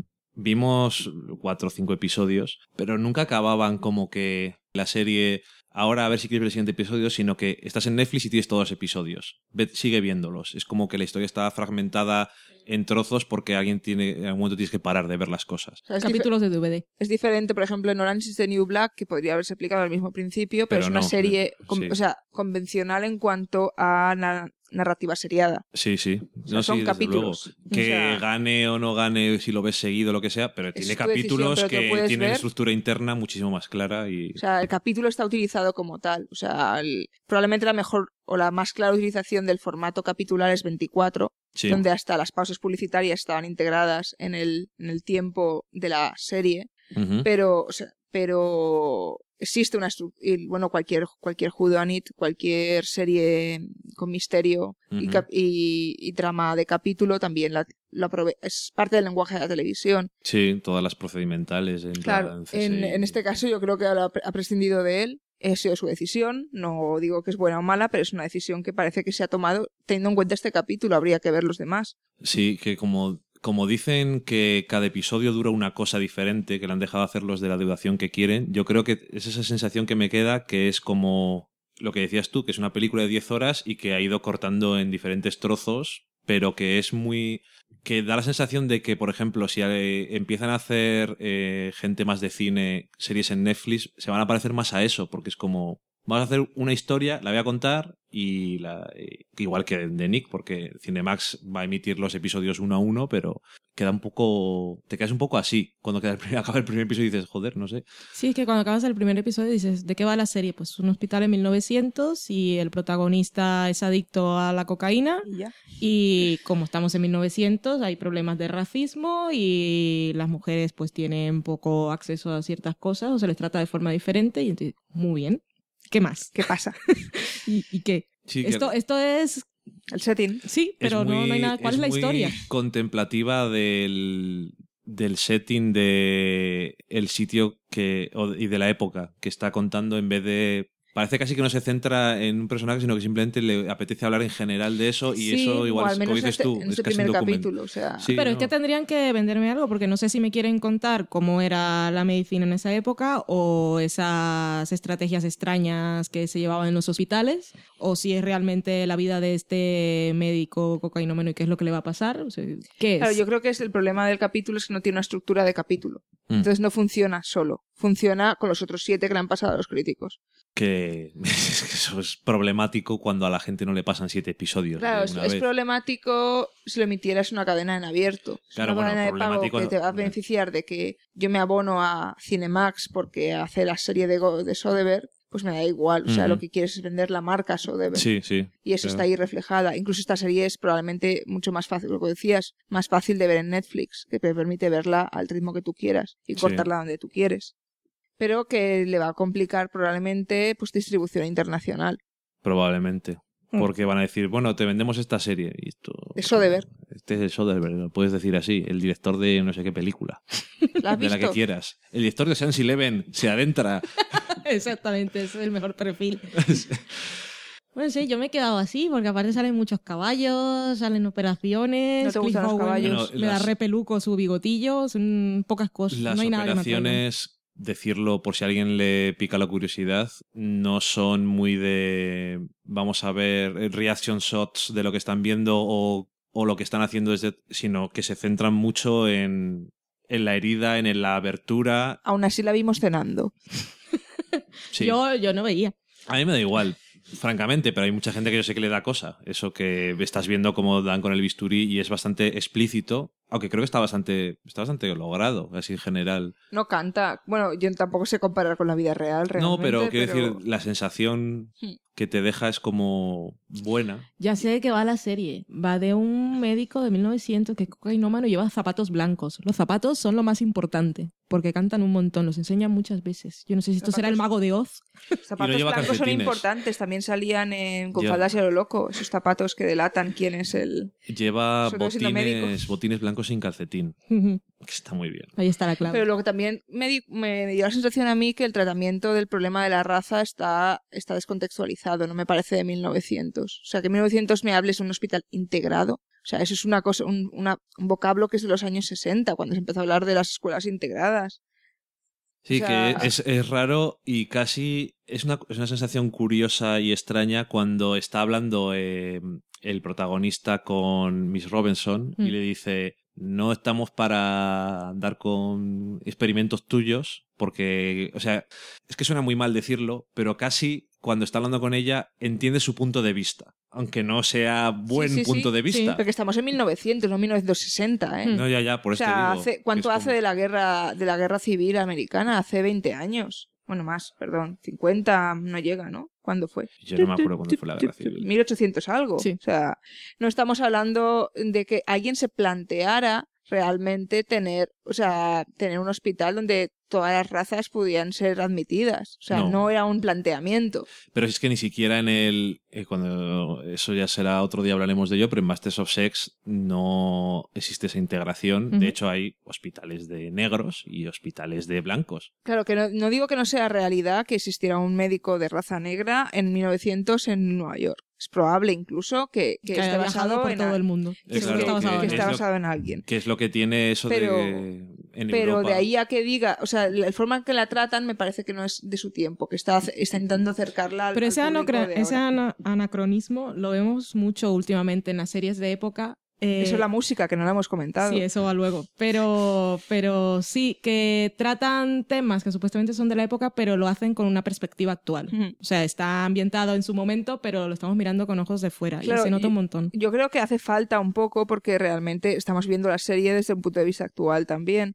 Pero creo que tienes que ir con mucho cuidado como lo planteas. O sea, lo puedes ver en cualquier serie. Bueno, aquí son 1900, que es un poco complicado, pero te puedes ir a cualquier serie basada en los, no sé, Renacimiento o película, da igual, y ves, y, y ves que, por ejemplo, las relaciones entre los sexos no son probablemente como se planteaban entonces. Que está bien que, que, que, que incluya esta perspectiva actual, pero creo que tiene que haber una cierta distancia para, sobre todo si quieres, si pretendes hacerla de corte realista. Como Sí, Da no. Vinci's Demons, por ejemplo. en fin, no sé. El caso es que. No sé si estáis de acuerdo, pero yo creo que una cosa en la que estamos de acuerdo es que esta serie. eh, es para juzgarla de verdad te hay que ver más episodios. Sí. Sí, lo único que ahora mismo te decir que me digan que hasta el capítulo 7 no me va a interesar, me parece Es un eh, poco es fuerte, pedirme sí. mucho. Sí. A mí demasiado porque hay muchas cosas que ya de entrada me sacan. Y volviendo a lo de la música, a mí el señor Cliff Martínez me interesa, pero dentro de la película, por lo sobre todo al principio, pero claro, no sé si era porque era la primera escena, pero es que no, no, no lo veía sincronizado. No, yo El creo que tono. sincronizado sí. Ah, el tono. El tono, el Es tono. decir, musicalmente sí estaba, estaba de acuerdo con lo que estaba, de acuerdo con lo que estaba pasando en pantalla. Pasa que es la, es la, también he visto que ese tipo de temas es el theme del protagonista. Entonces, pero no sé hasta qué punto. Es una Eh, de esas series que igual que- hay que ver más, pero es que yo no sé es si tengo que es ganas. el primer año del o el segundo o el último año del siglo XIX es de las tonterías estas que decimos ahora Mm. del 2000 y del 2001 Sí. que a mí me ponen de car- cardíaco perdido pero bueno da igual y música electrónica como es la de Cliff Martínez pues que hizo la banda sonora por si acaso no lo conocéis yo que sé de Drive Sí. por ejemplo que es un poco que así le ha hecho más famoso Mm. supongo es que parece que no pega en absoluto pero a, a mí la oyes y es muy raro y es muy anacrónico, pero al mismo tiempo no me importa, me parece que está bien. O sea, no siempre eso, poner una orquesta clásica o algo No, así. no, es que por eso lo digo que fue la primera escena y, y lo digo, que igual fue porque era el principio, porque el resto del episodio sí era consciente de que era música de Cliff Martínez, pero no notaba una diferencia entre lo que estaba bien. No lo notaba como algo artificial. Yo lo interpreto como una declaración de intenciones. Es que vamos a tratar el 1900 desde una perspectiva actual. Y lo estás poniendo Bien. sobre, o sea, sobre, digamos, sobre el plano el plano palpable, ¿no? O sea, no solamente cómo te lo cuento, sino que además te lo marco con elementos eh, perceptibles. Vale. Este primer episodio, que es dirigido, como he dicho, y editado por Soderbergh, no sé a vosotras, pero a mí no me llamó la atención ni para bien ni para mal. Me pareció que era un episodio dirigido perfectamente bien, competentemente, con parte de su estilo, pero que no era como soy Steven Soderbergh. de alguna forma, no. Yo creo que vale la pena esperar hasta que emitan los 12, 13. No sé si son 10, ¿eh? 10 capítulos de los que consiste esta temporada o miniserie o... no lo sé. Y creo que vale la pena hacer un binge watching si alguien quiere tener no sé. Creo que para darle la oportunidad que se merece esta serie hace falta verla seguida. Yo creo que sí. O sea que hay que esperar. Yo creo que sí. Si alguien tiene mucha curiosidad, oye, ahí está, pero que quede advertido de que acaba como un poco anticlimática y extrañamente, sin que te hayan empezado a contar las cosas casi. Parece como en los primeros 10 minutos de una película, prácticamente. No sé. Pero dura más. Sí. Ah, las promos a mí me gustaban un montón. Tampoco me estaban contando nada. Y pero eran chulas. Pero el montaje y la música era del señor Cliffy también. Y ahí me quedaba bastante bien. Que no sé qué es. Ahora, lo del estilo de Soderbergh en lo que es el opening de la serie, yo creo que sí se nota algo más personal. Pero en el ya después resto- está bien, pero no sé. Pues me estaba fijando a ver dónde ponía la cámara o si siempre estaba el personaje de Cliff Owen en, mm, en contraplano, que en algunos momentos sí, pero después ya empecé a verlo todo un poco más mm, estándar. No sé, eso, que hay momentos que sí, igual lo dices tú al principio, pero luego es más eh, estándar. No sé si según fue, si lo montó en orden todo y según, o fue dirigiéndolo en orden y eso, y luego se fue creciendo, dijo "Ah", a lo loco, o hay más, o no tenía este primer episodio momentos para, porque las operaciones y tal, lo que él decide es eso, es dejar la cámara en lo que se está haciendo normalmente y de vez en cuando hacer un poco de pista de teatro, pero aparte de eso, no sé.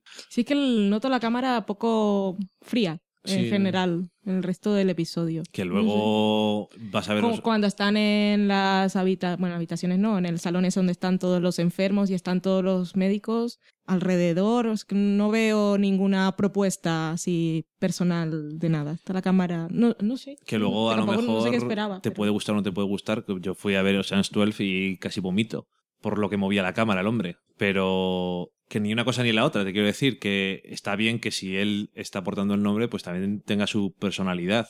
Lo que tampoco sé es quién con qué personaje nos vamos, quién cuenta la historia aquí. Supongo que Cliff Owen, pero, Pero en el primer episodio nos, no sé, no sería el, o sea, el único personaje Ya, más o menos no, desde que su- suponemos que es él, pero solo lo suponemos.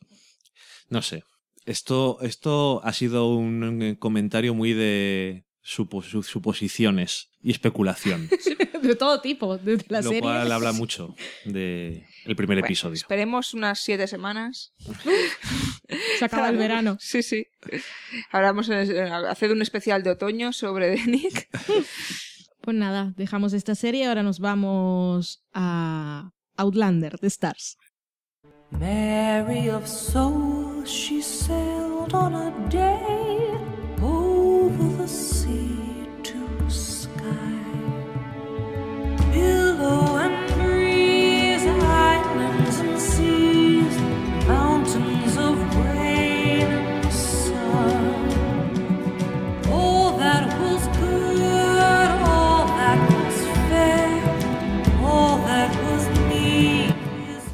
Outlander, recién estrenada en el canal Stars. Luego hablaremos del perfil del canal y el perfil de la serie. Es una serie que está basada en la saga de novelas de la autora Diana Gabaldón, de nombre en castellano, por lo menos castellano de España, Forastera, y que está bajo el mando creativo y de producción del señor Ronald, no me acuerdo la consonante de su segundo nombre, Moore, que os sonará, por lo menos a todos, de Ba- Battlestar Galactica, que es un autor que le gusta la ciencia ficción. En este caso es una obra que es de que mezcla géneros y es aventura, romance y fantasía. Aunque había leído por ahí que el autor en un principio para ella lo más importante era la aventura y la fantasía, pero sus editores insistieron en crear un perfil romántico eh, o insistir en eso como la estrategia de marketing para llegar a un público específico que sería el de mujeres,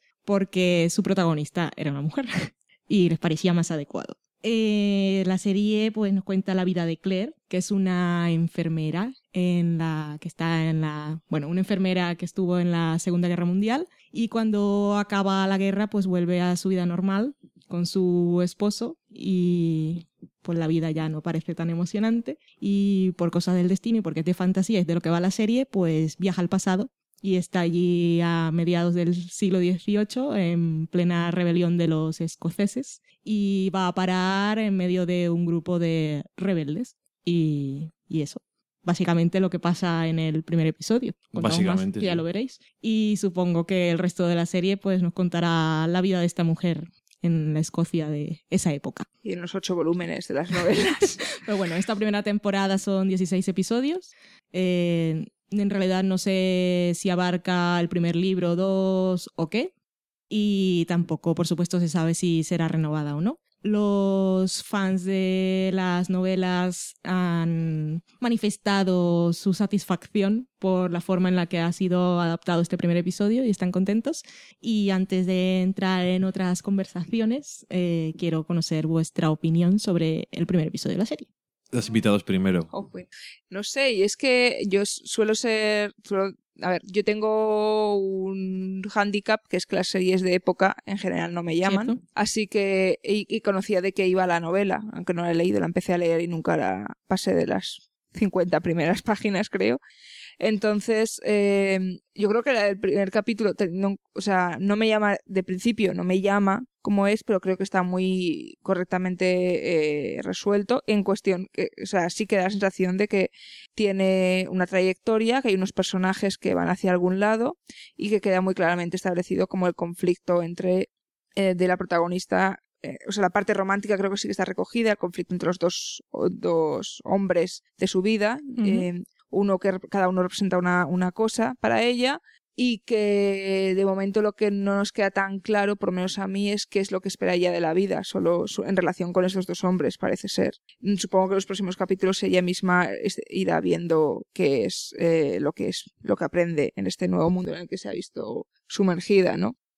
A mí eh, creo que es una serie que es que tendrá tiene un tendrá un público que no soy yo, pero que yo no me importaría verla si, si la, digamos, es la típica serie que me la encuentro y la vería si, de pasada, pero no me importaría dejar de ver un capítulo. O sea, eh, y creo que tampoco, o sea, creo que va por ese camino. No creo que, no sé si en Stars es el sitio adecuado para ella, teniendo en cuenta el perfil del que ibas a hablarnos después tú, pero em, no me parece, o sea, creo que creo que es una serie que sabe lo que es y que y por suerte para mí no pretende ser otra cosa y eso es positivo para mí. Dani. Pues el primer episodio creo que se, creo que se nota que es una adaptación de una novela y por lo que dice que has dicho tú a la gente que ¿Qué has dicho tú quién? Que cuando dices tú ahora tienes que decir nombres. Somos dos hoy. por lo que has dicho tú Valen eh, la gente que ha leído la novela dice que está bastante contenta con cómo ha quedado y yo creo que se nota eso que viene de una novela por eso de la voz en off y, y tal que a veces puede quedar mal pero en este caso creo que está utilizado bastante juiciosamente, en plan no te están narrando las cosas porque las estás viendo, sino son ciertas cosas de lo que pensaba yo de tal cosa o una vez me pasó esto, que no sé, creo que queda bien. Y la verdad es que no esperaba, nada de la serie, porque la idea que yo tenía, eh, la idea preconcebida era que era una novela de romances de esas de folletín. eh, De caballo y hombre sin camisa. Exactamente. En las portadas. Que no digo que no digo que hombres no voy a el hombres sin camisa y caballos, pero en el primer episodio, aunque todos sabemos, como dices tú, María, tienes en el futuro o en su presente, que ahora es el futuro, eh, a su marido y el otro hombre del pasado, eh, que ahora ha pasado a ser su presente. ¿Cómo me gusta liarme?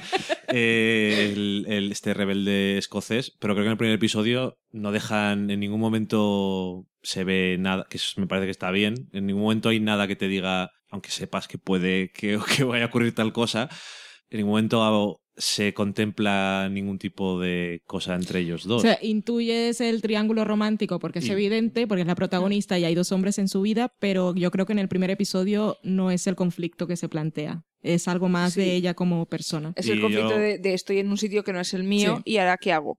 Y que lo sentía tanto al volver después de la guerra, se sentía fuera Desplazada, sí. y lo siente ahora también. Y luego sí que se insiste, sobre, ah, para eso sí que es lo que más funciona la voz en off, es para decir de no es igual, na- o sea, después de la guerra nada es igual, lo estoy intentando con mi marido, pero no sí, es lo porque mismo. no te han porque no te han mostrado cómo era antes de la guerra. Sí, Entonces, es que eh, sí he leído críticas de la gente que tal como ha salido han criticado la voz en off. Es una cosa que tendemos a hacer siempre. Cuando Hmm. hay una voz en off la criticamos ya de base. Y no sé si lo han hecho realmente porque les molestaba tanto o porque han leído críticas de los que han visto algunos episodios que sí que dicen que vienen unos cuantos en el medio que son demasiado positivos. Porque yo realmente, bueno, vi el, vi el episodio antes de leer esas críticas y la voz en off no me molestó porque realmente me estaba contando, Aportando. me estaba aportando cosas que es, eh, Sí, igual sí las puede solucionar con imágenes, pero tampoco quedan tan claras, porque son, son, son reflexiones ya de experiencias y, y sentimientos. En que- este caso, sin, yo creo que sin la voz en off no tendrías la sensación de que ella tiene un conflicto Sí, con su pareja. Yo creo que es claro. Puede que sea un problema de que no te lo han narrado adecuadamente pero, o que han decidido utilizar la voz en off. teniendo en no sé si la novela estaba escrita en primera persona, creo que sí. Yo creo que sí, pero sí, sí que podrían decir, oh, que podrían, podrían hacerlo en también- diálogos, pero yo, yo no, me, no me molesta y creo que realmente es efectivo, porque aparte es su que aparte de, de efectivo no, es que tampoco son eh, voz, una voz en off que dura 10 minutos hablando y es sobre lo que estás viendo todo el rato te están narrando, Mm. sino que son momentos concretos. Como que te contextualiza casi siempre. Entonces dice tres o cuatro frases de lo que pasó cuando vuelve de la guerra porque no te tienen, no hay tiempo para pasarte una hora en antes de la guerra. Mm. Entonces yo creo que con eso te vale para saber que las cosas son diferentes y al final es todo una persona que está fuera de lugar y también la negación porque en el presente tienen esa ellos dos están evitando las diferencias el en la elefante en la relación habitación. y se encuentran y en el sexo encuentran una forma de acercarse que no les falla, pero hay algo que les Sí. Claro, pero sin esta voz en off no tendríamos esa información. Sí, exacto. Yo eso creo es que lo es que te digo necesaria. y que Claro, la pregunta es, hasta, claro, porque yo es que siempre le, como le busco la, la quinta pata, y es saber si cuando la introdujeron, ¿no? Si se dieron cuenta más adelante de que no se iba a entender que esta mujer se interesara por otro hombre si no planteabas que tenía un problema yo creo con que el que tenía. Yo creo que como era, como está basado en la novela y yo asumo que en la novela sí está esa voz en off, yo creo que de primeras dijeron vamos a ponerla y si vemos que no funcionara intentamos arreglarlo. Hipótesis, hipótesis. Hipótesis, yo creo que me gusta a mí. Especula. Hipótesis, pero es que Pero no, pero es posi- yo creo que, sinceramente, aquí creo que sin la voz en off no, no te das cuenta de que Sí. tiene una crisis en ningún momento Hmm. y que probablemente sin la voz en off aquí eh, es un problema que ella acceda a las atenciones de un segundo pretendiente, la hace quedar como mujer, que te gusta tanto, peor en- desde el punto de vista moral convencional, Hmm, digámoslo sí. así ¿En qué, ¿A qué te refieres? En- en que si no tiene esta voz en off, ella va- y ella se interesa por otro tío, ella es mala. Ok, queda como una furcia. Exactamente. Sí, no quería usar esas palabras, Ah, es reservo a que aquí nos vosotros. gustan escuchar. Ya lo Sí, sé, ese- por eso ese- la reservo. Y ese es un problema, es un problema con mayúsculas para cualquier serie eh, americana, especialmente. Sí, supongo que sí. Siempre cuando el protagonista él no les gusta nada, en Estados Unidos no les gusta nada que los personajes, incluso aunque puedan hacer cosas más complejas, que hagan cosas malas sin justificaciones que puedas aceptar. Que no siempre debería de ser así, pero bueno, es lo A que ver, hay. la, la- todo la esto- ficción necesita una lógica que la realidad no. Sí, pero Todo esto que acabáis de comentar ahora me va a servir para dar pie a un tema que no tenía, pero que era algo que, había guardado en mi cabeza y que creo que será útil. Pero antes de llegar ahí, eh, sí quería comentar eso, que es el tema que hay ahora de que Outlander es una serie para mujeres, que vale, puede que lo sea en principio, gracias. Tenemos una, un personaje femenino muy fuerte, Pero- tenemos un personaje feminista que igual es de esos que quedan como muy avanzados para su época, porque estamos viendo desde fuera. Eh, quería comentar primero lo de que esté en Stars. A mí me parece, me flipa primero de entrada, porque el perfil del espectador de, de Stars es el macho heterosexual. Espartaco. Es casi al nivel de Spike. La No, de cadena, Buffy. La cadena, Sí, la sí, cadena sí. Spike.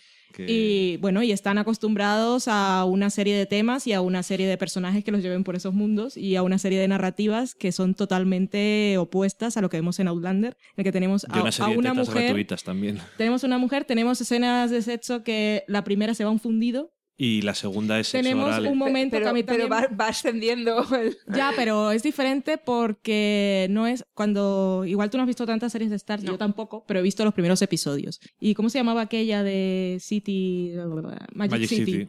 Empiezan los títulos de crédito y ya tenemos mujeres con pechos al aire. Entonces es un perfil muy claro. Ujú. Y esta serie empieza, tenemos esos títulos de crédito que son las danzas de las brujas estas, druidas, lo que sean, y todo con esa musiquilla y tenemos esta mujer que es la que está hablando todo el tiempo y tenemos unas actitudes que, por ejemplo, que no lo había prestado mucha atención cuando lo vimos la primera vez, que hoy se lo pusimos a María por la mañana para que pudiéramos hablar un poco de la serie y fue un momento solo que vi en cuando están Claire y su, su marido en la cama, hay un momento, están saltando y hay un momento en que ella baja y como espectador ellos están saltando en la cama y hay un momento en que ella baja y desaparece de plano y como espectador tú estás acostumbrado a que si dos hombres están en un momento de foreplay, de jugueteo sexual y la mujer baja, siempre va a desabrocharle los pantalones y a proporcionarle sexo oral. Y en este caso... Proporcionarle sexo oral me gusta decirlo elegante, pero es una cosa que es de siempre. Siempre que la mujer baja, a veces no te lo muestran y se quedan en la cara del macho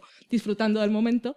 Pero a mí me gustó porque aquí quedó muy claro, o sea, fue es el primer momento así de vamos a mostrarte el sexo desde, desde otro punto de vista y es que ella baja y entonces luego cuando baja la cámara lo que hace es también bajar y se dan un beso, o sea, no, no, es, no es lo típico a lo que estamos acostumbrados. Y luego tienen otro momento en el que también el sexo igual, igual habrá quien dirá que no sé si las mujeres en esa época eh, No sé. exigían sexo oral, pero bueno, Dependerá de cada es que una, está. No había- claramente no había obligación aquí. No, ya, pero- Ahora- pero por lo ahora menos- está hecho por contrato. como espectadores no estamos acostumbrados Claro, a pero, cierto pero- tipo pero de cosas. primero estamos viéndolo, otra vez nos vamos a lo mismo, estamos viéndolo desde una perspectiva de ahora que no tiene por qué ser necesariamente negativo. O sea, esta novela no es... No, pero no, no me refiero a eso. A lo que me refiero es a, a la importancia que yo le veo que Stars en su canal de serie para hombres haya decidido tan claramente que luego le funcione, ¿no? Y luego es el tema del que quería hablar, de los hombres que preguntan, ¿puedo ver esta serie si soy un hombre? Porque es una serie para mujeres. Y a mí ya me parece, y yo siempre lo aplaudiré, eso de que hayan decidido, aunque igual los hombres de su cadena no ven la serie, pues mira, igual tenemos más suscriptores. Yo creo que es una estrategia para ampliar a un público femenino. Estoy de acuerdo, pero por eso mismo que están Stars no puedes descuidar a que tu audiencia, tu core audience, o sea, la audiencia de base, es ma- masculina, entre comillas, y, per- y de ahí digamos, la, la elección también del, de- del tema. Tiene una parte de romance, sí, pero también es parte de, de- de aventuras. Pero eso viene en la novela, ¿eh? Porque Vanessa, aquí la saludo, de Cosa 10.000 kilómetros, ella la ha leído y ella me dice que, nos, que es mucho de aventuras y que además es de esas novelas que son así de aventuras y fantasía, que aparte tiene la parte histórica que es bastante. Claro, y esos son los elementos seria. que yo creo que a Stars le pueden valer de puntos para mantener una cierta audiencia masculina. Pero es que no es que le valgan de puntos, es que están de base en la Claro, novela. claro, Aquí lo pero- interesante es lo otro. Yo lo, lo que, a lo que me refiero es que es a la hora de vender. O sea, tú tienes que vender la serie. Y vender la serie tienes que decir qué puntos tiene para tu audiencia. Que luego realmente la audiencia es, una, es un ente abstracto. No existe la audiencia de por sí. Son personas humanas con sus intereses particulares. Pero la abstraes y para, para ti la audiencia, hasta ahora han definido la audiencia de Stars como mm, testosteronizada, Mm. digámosle así, para no, mm, para no, porque claro, masculina es un poco, este es- no sé, es, es demasiado categórico quizás. Pero sí, sí, como que más de un tipo de claro. persona masculina. Y, testo- y- pero por eso digo, vamos a decir testo, testo, testo, Testosteronizado. es- testo- testosteronizado. Eh, tienes que buscar, si tú quieres ampliar a una audiencia más heterogénea, más femenina, por llamarla de una forma, tienes que, no puedes prescindir de otros elementos testosteronizados que se definen como aventura, acción, puede ser historia. Y en este caso, basándonos en el primer capítulo, la serie los contiene. O sea, tienes, tienes una, tienes batallas, tienes luchas, tienes gente sucia, tienes humor más o menos tal, y desde una perspectiva femenina, pero una, una mujer además, digamos, claramente liberada. O sea, aunque no se, o sea, en el sentido de que no, no se plantea en ningún momento que, o sea, tienes un primer capítulo en el que, en el que su actividad sexual es lo más normal para ella. No se plantea en ningún momento que sea, o sea, es- eh, lo tiene totalmente integrado en su personalidad. No, para ella no supone, o sea, no- y es una cosa que creo que sí que está en la novela. No sé si se trata más adelante, pero lo he visto ahora en la Wikipedia y me lo ha reafirmado. Y es es que parece ser que en la novela, los seguidores de novela, comentadlo, eh, plantean tener un niño. Es algo de lo, Lo que no dice sé. en el primer episodio también. Si quieres eh, avanzar la línea de. Le dice al marido. Sí, sí, tienes pero- que ponerte más en serio al tema. Sí. Claro, pero no, es, no es- viene de él, no de ella. O sea, es una diferencia. No es ella que dice, bueno, tengo que tener un niño porque es lo que quiero ser en mi vida, quiero ser madre, es mi siguiente paso porque ya, ya he sido profesional en la guerra. Ahora es eh, desde su punto. Y si nos No fijamos. entiendo lo que has dicho. Bueno, re- reubico. La. O sea, es una mujer para la que el sexo no significa necesariamente solo quiero ser. O sea, no es una actividad procreativa, eso queda muy claro. Porque sí, es la- una mujer. Es recreativa Sí, también. Pero eso, estamos. pla- Una, una cosa es la realidad y otra cosa es cómo te lo cuentan. Y en este caso, queda claro, por, además por la actividad sexual a la que se. eh, a la que se dedica, que no entiende el sexo como simplemente Sí. una función procreativa. Y eso ya define al personaje. Sí. Y es- entonces estás hablando de, de, o sea, de que no estás buscando el perfil de público lifetime en Stars. O sea, creo que ha sido una buena decisión por parte de Stars, puestos a querer ampliar la audiencia, una audiencia más femenina, elegir un tipo de serie que, el- que lo hace, o sea, que, que la tiene, o sea, que ya, ya es una marca porque tiene un público y que además es un, es un personaje que tal y como lo ha definido, es, es una mujer diferente que la que te vería una serie de mujeres que estabas tú hablando antes. Lo que consideramos serie de mujeres, o sea, llamaré Es que eso- X. A mí eso también es un poco así porque es una serie de mujeres porque la protagoni- protagonista es una mujer. Es como, eh, ¿por y porque qué? hay romance. ¿Por- pero ¿y por qué? Pero es Es que. es una tontería, ¿no? No, es que es un tema que a mí que no digo que sea mentira, como piensan las cadenas y las... No, Yo digo como, o sea, lo utilizo como definición, no me busco a pensar, o sea, si y además de serie de mujeres, es, o sea, yo creo que es más por el romance que porque ella sea una mujer. Para mí, o sea, mi concepto de Eh, pero es un tema. Bueno, que aquí nos ponemos a veces a discutir muchas cosas que igual no valen la pena y se quedan en saco roto, obviamente. Pero yo, obviamente, las series hay una estrategia de marketing y hay que venderlas a un público. Porque si no, ¿para qué? La vendes al público de la cadena o al público nicho que quieres captar de esa cadena y tienes que venderla. Generalmente, pues las opciones, si no son de género y por los autores, pues son series para hombres y para mujeres. Que dices que están así como muy divididas, pero yo digo, pero entonces, pensando en esas preguntas que han salido tanto de es que es una serie para mujeres, la puedo ver, yo digo, tú no, que tú eres hombre, Mari, tú, tú y yo somos mujeres. Yo es que Solo podemos ver series para mujeres, o sea, todas las buenas series que se han hecho en la vida y que se han hecho desde la perspectiva del hombre, yo las puedo ver porque soy mujer. O las comedias románticas que supuestamente son para mujeres y a mí no me gustan, soy menos mujer por ello. es, es una cosa extraña, pero siempre se aplica que la, o sea, siempre, tradicionalmente, es que siempre también. Es, pasa lo mismo en novelas, o sea, yo me acuerdo esta conversación la tuve sobre novelas juveniles y es como que haz que el protagonista sea un chico porque una niña leerá una Sí, es- novela con un protagonista chico, pero un chico no leerá una novela con una protagonista chica. Es, es, y luego te, te- te fijas en la literatura juvenil, hay muchos más niños protagonistas que niñas.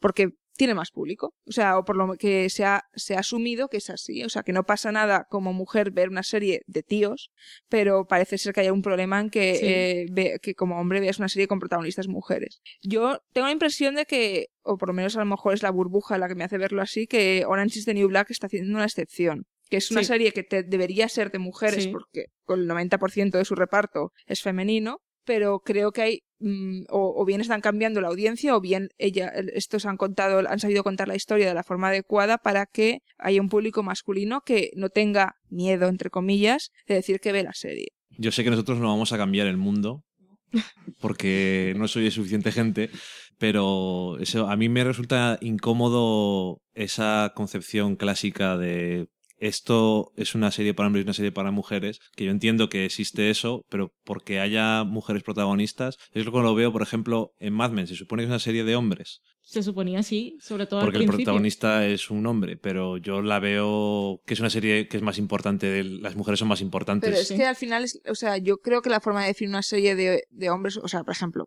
sin haberla visto, Arrow, que es una serie de hombres o de mujeres.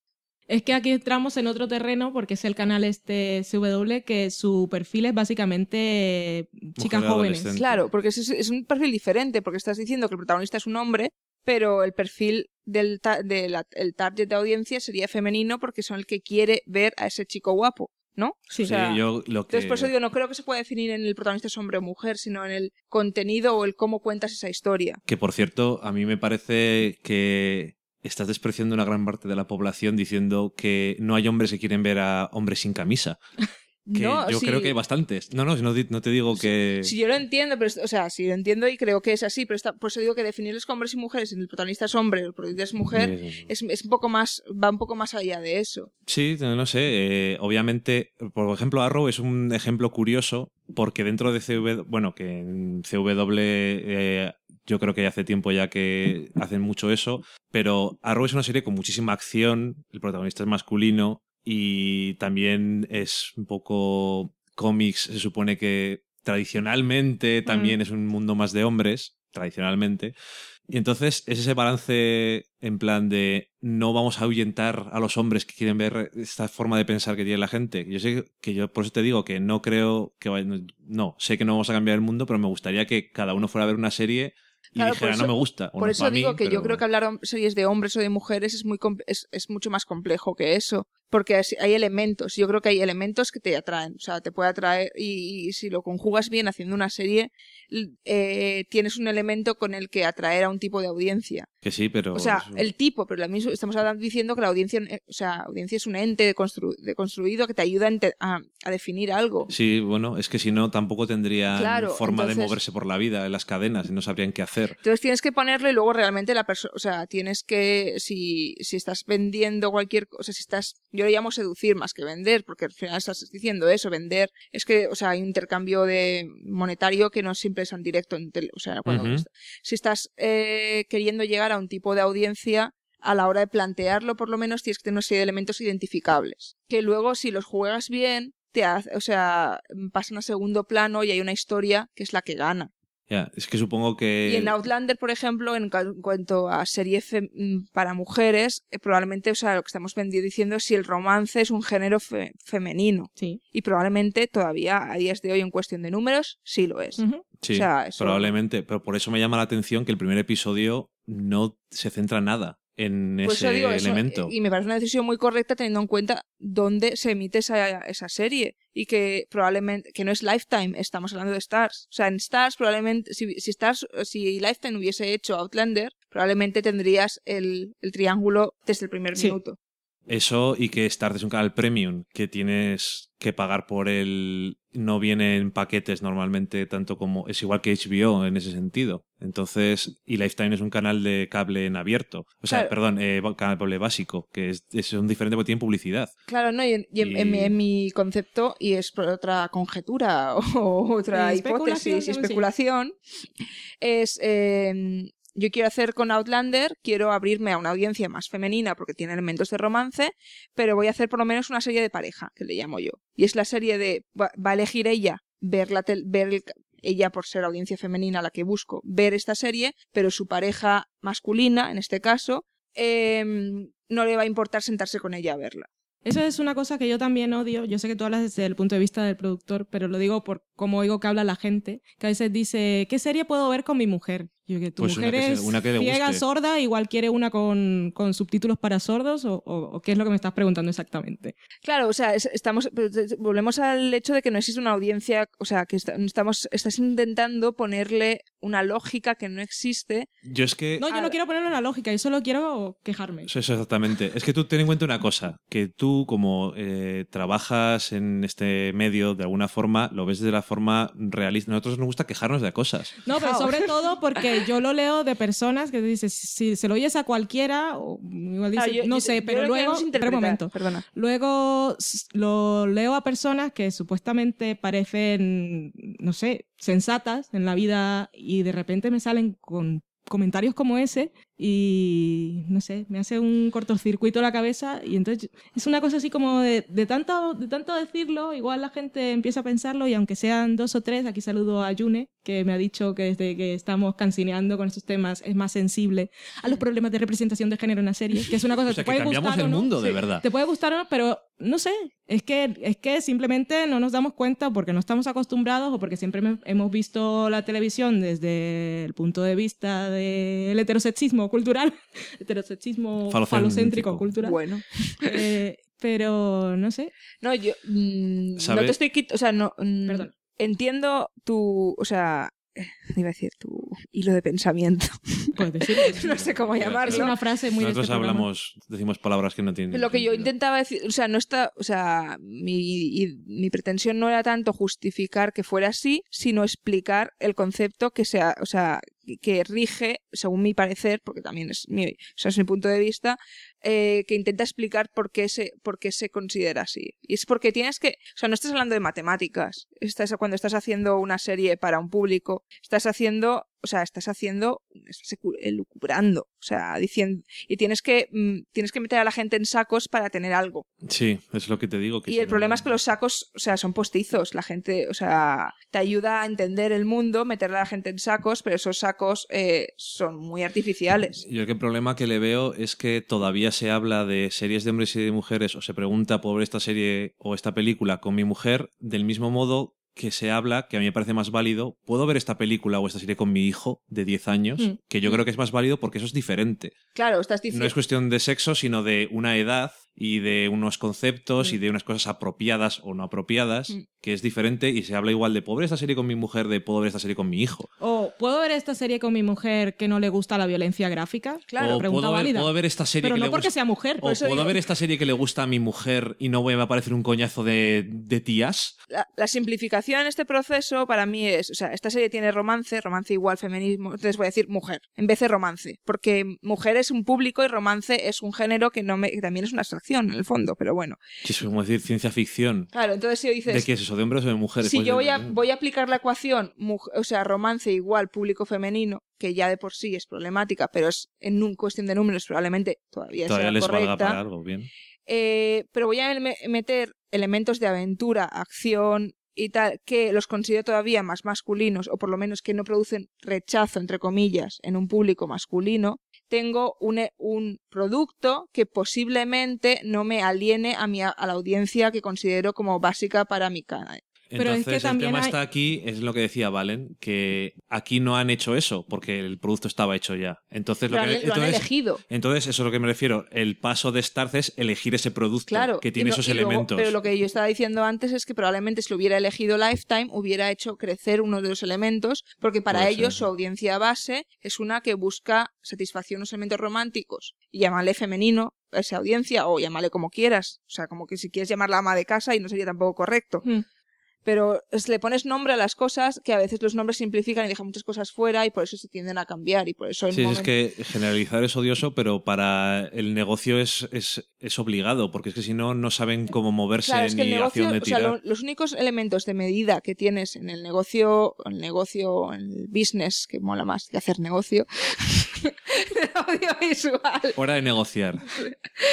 bueno, son, son, son muy poquitos. Tienes, eh, tienes las audiencias y ah, con todas las, con todos los peros de cómo se miden. Pero se mantienen porque Cada día más. pero se mantienen porque las puedes medir y porque se ha, se ha consolidado como moneda de cambio. Es como si dices un dólar es igual a 0,70 o sea, 0,75 euros. Sí. ¿Y por qué es así? Pues porque hemos decidido que es así, fin. Pero por lo menos todo el mundo lo acepta. Sí. Con la audiencia es lo mismo. O sea, esto es lo que hemos aceptado como válido y con esto vamos a ponerle precio a las cosas. Y eso es la única cosa. Y el único y el, el siguiente elemento que se ha introducido y que, es, y que funciona porque es me- mesurable es eh, la audiencia social Ujú. Que no es representativa, porque no todo el mundo que ve tu serie, tu película, especialmente series, porque es televisión donde más se aplica, eh, está presente de alguna forma en las redes, pero esos números los puedo medir.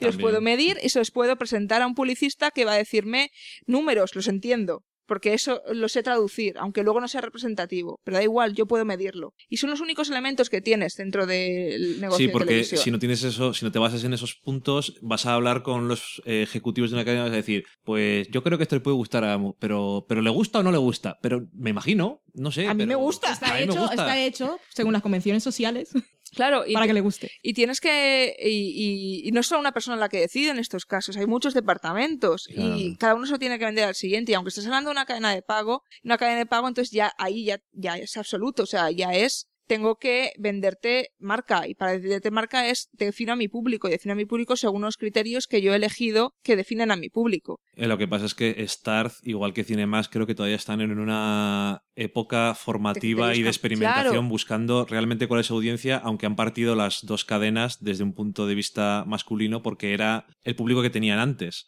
Claro, yo sé- Entonces, eh, es lo que tienen de base.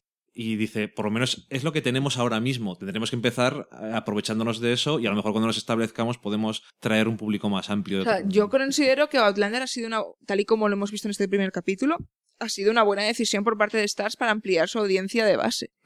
A lo mejor no le sale bien, pero es un, o sea, yo creo que es una buena elección porque es una marca, porque ya, ya, o sea, lleva, serie, o sea, la primera novela es del 91. Sí. O sea, hay mucha gente que la conoce. Y si ya tienes Stars en casa, vamos a generalizar para que te fastidie, porque tu novio barra marido lo quiere ver, pues a lo mejor dices, pues aprovecho y veo esto. Y entonces ya, no sé, de alguna forma... Eso es muy bien porque la amplía estar su público, pero la- el asunto es el público masculino, de- estamos llamando masculino al género social, Estamos de las hablando cosas de que le gustan, violencia, sexo y ese tipo de acción y ese tipo de cosas. Tetas. A ese público lo va a espantar. O si la idea es si consiguieran hacer una serie que es realmente interesante y tiene todos esos elementos, y entonces esos hombres eh, que no están predispuestos a ver este tipo de series comienzan a ampliar las miras. Y en- es que a eso iba antes, cuando estamos hablando de cómo se mostraba la sexual, con qué cuidado se mostraba la sexualidad por parte de las mujeres en las series, porque es realmente impo- importante y las define, para que no la juzgues como furcia. Sí. Creo que, volvi- hablando del tema ese de los antihéroes que hablábamos el otro día, era que quería traer. La época de los antihéroes en las series fue lo que hizo, le dio un cierto estatus, una nueva ola a las series de televisión y fueron personajes así súper complejos y trajeron las series de calidad. Estamos con Los Soprano, Breaking Bad y todo este tipo de cosas. Y son hombres. Y estaba yo pensando en antiheroínas. Entonces, series de esas de calidad protagonizadas por mujeres no hay. Entonces, series de mujeres y series de hombres, hasta cierto punto que estén protagoni que, que el protagonista tenga un género, Vamos a sí que define a la audiencia. Porque cuando tenemos un antihéroe, casi siempre, si pensamos en todos, sus conflictos vienen por la violencia y el crimen y tienen que tomar una serie de decisiones moralmente cuestionables y tal. Y cuando mostramos a una mujer en una de estas series, es su forma de afrontar la sexualidad casi siempre lo que la define. Pienso, por En ejemplo, en por Weeds. ejemplo, o y- o en. Wits, que es una de esas. Es que estaba pensando antiheroínas de verdad, de verdad verdadera. Wits, Nurse Jackie. Eh, tenemos Wits, que ella se mete en el mundo de vender marihuana, por, no, es una, no es casi una Vale, no, es- no era la elección obligada que tenía que tomar, No. pero ha venido a ella porque se ha muerto su marido y quería mantener su nivel de vida. Y entonces empieza a vender drogas. Pero, por ejemplo, Dexter no es tanto que se ve obligado a. Él tiene ahí sus cosas de eh, conflictos psicópatas pero y tal, no- no pero, pero puede tomar una decisión. O Walter White. Entonces aquí lo justificamos si tiene cáncer y no sé Pero qué. dime, Nurse tal. Jackie, ¿cuál es la razón por la que ella es como es? Ella, Porque ella es una adicta. Es está. que no hay más. Pues eso. O sea, no, no creo que en este caso esté tratada diferentemente que sería un protagonista masculino. Pero a lo que voy es cómo se la juzga ella. Tú tienes a Walter. White, que oh, como tenía cáncer y era un profesor que lo habían tratado mal toda la vida y lo habían castrado su mujer y su familia y lo trataban fatal y el, em- el jefe de la empresa de lavado de coches, todos lo trataban Tenía mal. Entonces como que estaba justificado. Pero tenemos a Jackie, que es una adicta, y la gente la trata como zorra y no, no intentan entenderle, es un problema de adicción y ya está. O sea, House O sea, le- si pon- tiene claro. el mismo problema que ella y House cae Exacto. bien y ella no. Esa es la forma de, mirarlo. Sí, sí. En este caso, yo creo que en Outlander eh, han apostado por la heroína. O sea, es claramente Sí, una, es una heroína. Pero también es porque viene de una novela que Sí. es como es. O sea, pero es un. eh, Es que, tenem- por ejemplo, Damages, y que no la terminé de ver, pero el personaje de Glenn Close es claramente una antiheroína, Sí. Pero no era la protagonista. Teníamos a la otra que le daba ahí. pero luego se transforma, creo, ella. Sí, va evolucionando también. Sí, pero también está más justificado, o le han pasado cosas muy terribles. Es que, co- es que como en el caso, para que una mujer haga cosas terribles, tienes que ponerle, o, o que esté, no es terrible, pero tenemos a Carrie, puedo decir heroína, no sé, porque es que moralmente siempre hace las cosas bien, pero entonces es Pero está bipolar. enferma. Entonces es como siempre que hay que ir con mucho cuidado para que una mujer haga ciertas cosas Mm. y la gente No decida ir con ella aunque esté actuando moralmente de una forma cuestionable. En cambio, cuando el protagonista es un hombre, lo aceptas y ya está. Mm. Es que, o sea, se me recuerda, y ya, es, ya divagamos un poco, pero al final. Un poco. Llevamos todo el programa divagando. La, la, la. Viva la especulación se llamará, supongo. Eh, Ah. es el conflicto básico de la, de la obra de teatro clásica Medea. Sí. O sea, Medea es súper difícil de representar porque la tía cae como el culo. Porque se carga a sus hijos. Y esto no es un, es un Eh, spoiler, pero es que eso, lo eso es mucho. imperdonable O sea, en una mujer. o sea, y por mucho que lo justifique, nunca habrá justificación suficiente para matar a los hijos. ¿De acuerdo? Hasta ahí no tengo nada que objetar. Pero realmente es muy difícil de llevarla al escenario porque es muy difícil para una actriz conseguir que te olvides, o sea, de que le perdones, entre comillas, lo que ha hecho. Y eso en un, o sea, en un personaje masculino es más fácil de, de Sí. hacer. O sea, y, y ya digo, es muy complicada. Probablemente Medea sea de las obras más complicadas para una actriz. Por ejemplo, Mad Men. Don Draper es un padre horrible. Y Betty tampoco es buena madre, pero a Don Draper, pues vale, tiene más cosas y tiene sus, sus conflictos existenciales y tal. Y Betty siempre será mala madre y ya está. También tiene sus Porque es mujer. conflictos existenciales. Pero los tiene, pero no lo- la gente no los ve. Mm, mm, ok. El Vale. problema es ese. Pero tampoco es la Pues- protagonista. Pero en este caso da igual. Bueno, pero normalmente cuentas la serie desde la perspectiva de un protagonista que tú eliges. O sea, no lo sé. Ya, pero eh, Mm, los sí, Pero no es lo que de Betty define no es a Don Draper la paternidad. Y a Betty sí. Y ella es más cosas también. en Outlander viajan en el tiempo. Es cierto. Me pareció curioso que fuera un viaje en el tiempo de nuestro pasado a nuestro más pasado todavía, que me, hace gracia que sea que eligieran eso, porque llevar a una persona, obviamente esto viene de la novela que Sí. es del 90, pero bueno, llevar a una persona del año 90 al 1800 eh, parece como más que te, va- te vas a tropezar con sí, pero te vas a tropezar con más tópicos y sin embargo del año 1946 sigue siendo drástico, Sí, Claro. cierto. pero es diferente. Aparte que además es justo, eligieron justo el momento de finalización de una guerra. Sí. que Es el primer, la Segunda Guerra Mundial probablemente fue el primer momento en que las mujeres eh, hicieron una actividad laboral reconocida. Y después dijeron esto hay que remediarlo, hay que vamos a casa. Pues Llegados a los 50 y a Aunque ver es qué inglesa ella, es un poco diferente, pero Es era enfermera. que- O sea, y, este- y si recordamos bien, en la, en la serie se- y en la, bueno, en la historia de Outlander, ella es la que está en el frente, no él. O sea, él estaba Sí. en Londres era- en la oficina. Él mandaba a gente a morir. Y, Y, no... ella era la que estaba en el frente, eh, que le podía pasar. O sea, no estaba con la metralleta en la mano, pero la que corría el riesgo real. O sea, eso, Sí, sí. o sea, ya te lo mar te está marcando, o sea, te está diciendo el personaje de una forma que, que es muy interesante Que realmente. sí que es cierto que es diferente porque en Estados Unidos las cosas fueron muy diferentes que en Europa, en ese sentido. Yo creo que no digo que en, en Europa o en el Reino Unido las mujeres eh, estuvieran ya igualadas a los hombres en los años 50, Ujú. pero fue diferente porque les da la sensación de que el esfuerzo consciente de lo que ocurrió en la guerra era como no pueden ir mujeres a la guerra y todos los hombres, las mujeres se quedan en- allí manejando, leva- manteniendo el país vivo en Estados Unidos y cuando vuelven los hombres dicen, bueno, por volver a casa tenemos que hacer algo y fue el, origen de todas esas cosas tan interesantes de, O de las Woman. mujeres. Como ¿no? lo de Wonder Woman, que fue Cuéntalo, también... para que no lo sepan.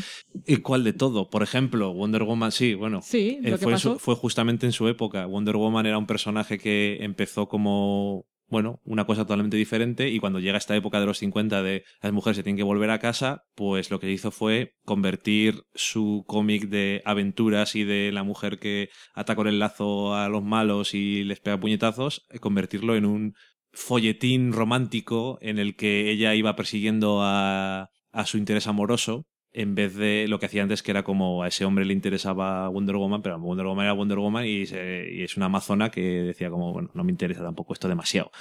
Y lo cambiaron completamente, le cambiaron la forma de vestir y era como, La llevaban en brazos. la llevaban en brazos y la salvaban más veces cuando ella el, uno de los simbolismos que tenía era que muchas veces acá, pero también era porque su creador era estaba en el, metido con el sadomaso en la cabeza que no sé qué le pasaba es otra historia. pero también. bueno eh, simbólicamente era interesante porque en casi todos los eh, números la ataban o la encadenaban pero siempre se liberaba ella misma. Era la que rompía sus propias cadenas y no la tenía que rescatar nadie. Y claro luego dijeron oye no vamos a tener aquí un ejemplo de mierda de estas mujeres que están haciendo y en el cine se veía lo mismo. En el cine de los 30 y todo eso de las mujeres que fueron totalmente diferentes a después era como Claro. pare- cuando hablas de eso parece realmente una conspiración de el- ¿cómo Sí. se llama eso que he dicho tú antes? Heterosexismo falocéntrico cultural. por eh, pues eso para afectar a las mujeres que habían dicho coño que podemos hacer otras cosas que no es estar en casa e intentar que por todos los medios posibles en la cultura en la televisión en el cine en todos los lados vieran que eso es lo que tenían que hacer Claro, pero no sé. en, volviendo a Outlander, ya que vamos, lo que si, si lo ves desde esa perspectiva, es, o sea, me parece interesante como jugando con los registros de la novela o de la historia romántica, histo- o sea, o historicismo romántico de alguna forma, estás construyendo un personaje y un mundo que es mucho menos, eh, enca- que está mucho menos encajonado y que son detalles los que, o sea, en este primer capítulo, o sea, desde, des- hay dos, o sea, ella domina la situación en Sí. casi toda la, o sea, en todo el capítulo. Es ella la que, ya digo, es el marido el que pro- propone tener hijos. Ella propone otro tipo de actividad sexual que, que Mm. no tiene como función la reproducción. Y luego es ella la que salva la vida dos veces Sí. al, al, al chico, digamos, de alguna forma. sí Ent- Entonces, es, estás dándole, manteniéndote dentro de los registros de novela romántica o de historia romántica, estás dándole mucho más poder a un personaje de lo que la, de lo que el estereotipo de heroína romántica suele tener. Y eso me parece muy, o sea, me parece muy interesante cómo puedes, eh, ya digo, probablemente esté en la novela ya, ¿no? Pero cómo la, como la autora o los creadores de este mundo eh, están jugando con ello. Y, y eso tiene, o sea, creo que subvertir valores establecidos es muy interesante como, o sea, Sí. como función narrativa. Sí, es Eso obviamente me- habrá que ver cómo evoluciona la serie, pero el primer episodio creo que sí que es declaración de intenciones en ese aspecto, ¿no? No Hmm. sé. Eh, digo, probablemente esté en la novela ya y estemos hablando de una novela que, que sí, como tú contabas que, Valentina, tú contabas que estaba, que, que para la autora mismo la parte romántica fue un, e- un añadido, ¿no? Sí, eso, eso leí. Pero, Pero en una claro, sola fuente. Eso yo me imagino que en los 90 dijeron los editores, vamos a intentar, es una mujer protagonista, yo creo que podemos venderla mejor. Claro, o sea, mete, Sí. mete más romanticismo, lo que no me parece negativo. O- o Y vamos- solo o meter vamos a venderla tanto, como igual lo tenía, pero Sí. fue eh, la a vendieron básicamente como Sí. eso. El enfoque.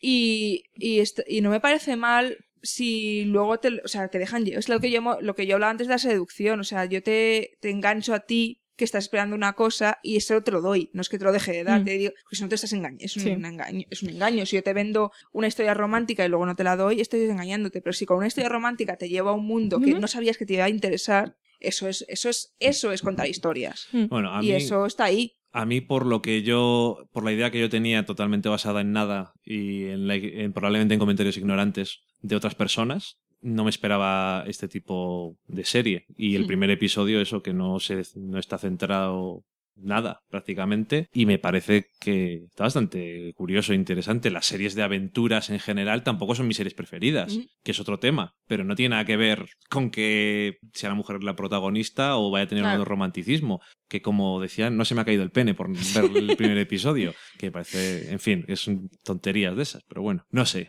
yo creo que si llegamos a un punto en el que te da igual esas cosas simplemente la ves la serie y dices pues no me gusta Sí, pero da igual quién sea el protagonista o de qué sea la serie, simplemente te la ves y dices, pues esto no me interesa, o no me gusta, o no me atrae, o no es para mí, que decimos tantas veces, Mm. esto no es para mí. No sé para quién es, pero no es para mí. O sea, sí, es que hay que hacer un cambio ahí de referentes en el imaginario colectivo. Porque eso, la forma de. o el, la vara con la que mides un personaje porque es hombre o porque es mujer. Y aprovecho ya para mi última queja. Por ejemplo, The Good Wife. Cuando yo escucho a mujeres que se que odian al personaje de Alicia porque es egoísta o a veces hace las cosas por su propio bienestar.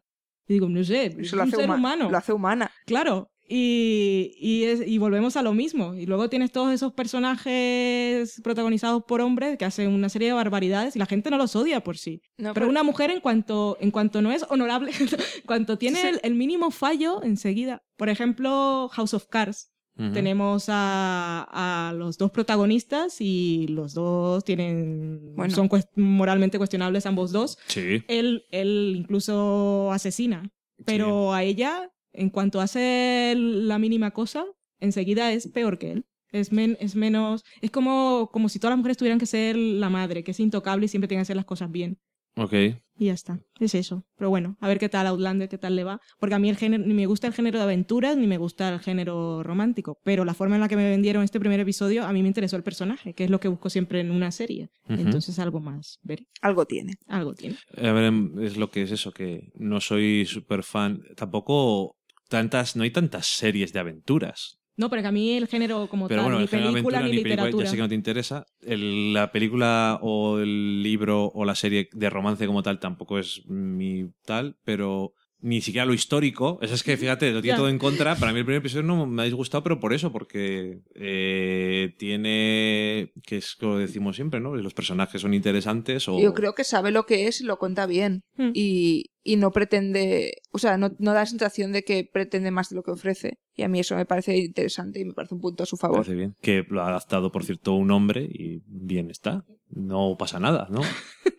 Dirán, este, "Buah, no tenía trabajo y se buscó una adaptación aquí de una mierda de mujeres. Fue una lección curiosa también, viendo de Sí. cuando, cuando lo leí, viniendo de los trabajos que venía, escoger una cosa así como más fantasía y a priori más ligera.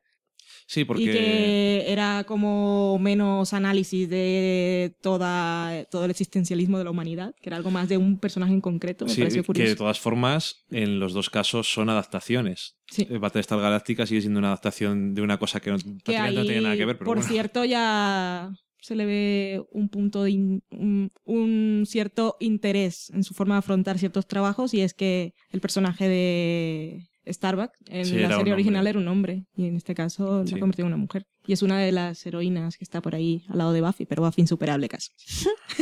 Como que casi, no mientas. No, casi no, dije casi. Sí, Sí. dijiste que No, no era casi lo que quería decir. Es que no te gusta ser categórica porque... No, no, no, en el caso de Buffy siempre se los ve categórico. categórico, lo Es la heroína suena por como excelencia. que no puede estar bien porque no nada es siempre y nada es todo el No, rato. Buffy, Buffy, pero sí.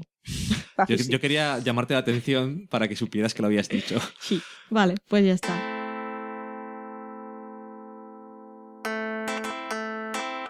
Yo creo que ya hemos hablado un ratito largo de varias cosas y os hemos acompañado seguramente toda una mañana en la playa, un viaje largo en autobús o varios viajes en metro a distintos sitios porque son más de dos horas. Y nosotros vamos a ir despidiéndonos porque os contaré que es un domingo, van a ser las 4 de la tarde y no hemos comido. Sí, Así que hacer la comida. creo que es el momento de despedirnos. Eh, primero, muchísimas gracias a María por haber venido a Burgos Mm. y por sentarse con nosotros a grabar el programa. Burgos existe, sí. Y muchas gracias por invitarme año tras año. Que. Siempre es un placer. Nuestras bien. puertas están abiertas. Y las ventanas Y el también. Pues nada, yo os deseo feliz resto de verano o de la época que sea, porque la gente puede escuchar este programa en cualquier momento, que lo pasáis bien en los días venideros. Yo me voy a subvertir mi rol masculino y voy a hacer la comida para dos mujeres. Bueno, pasadlo muy bien. Adiós. Adiós.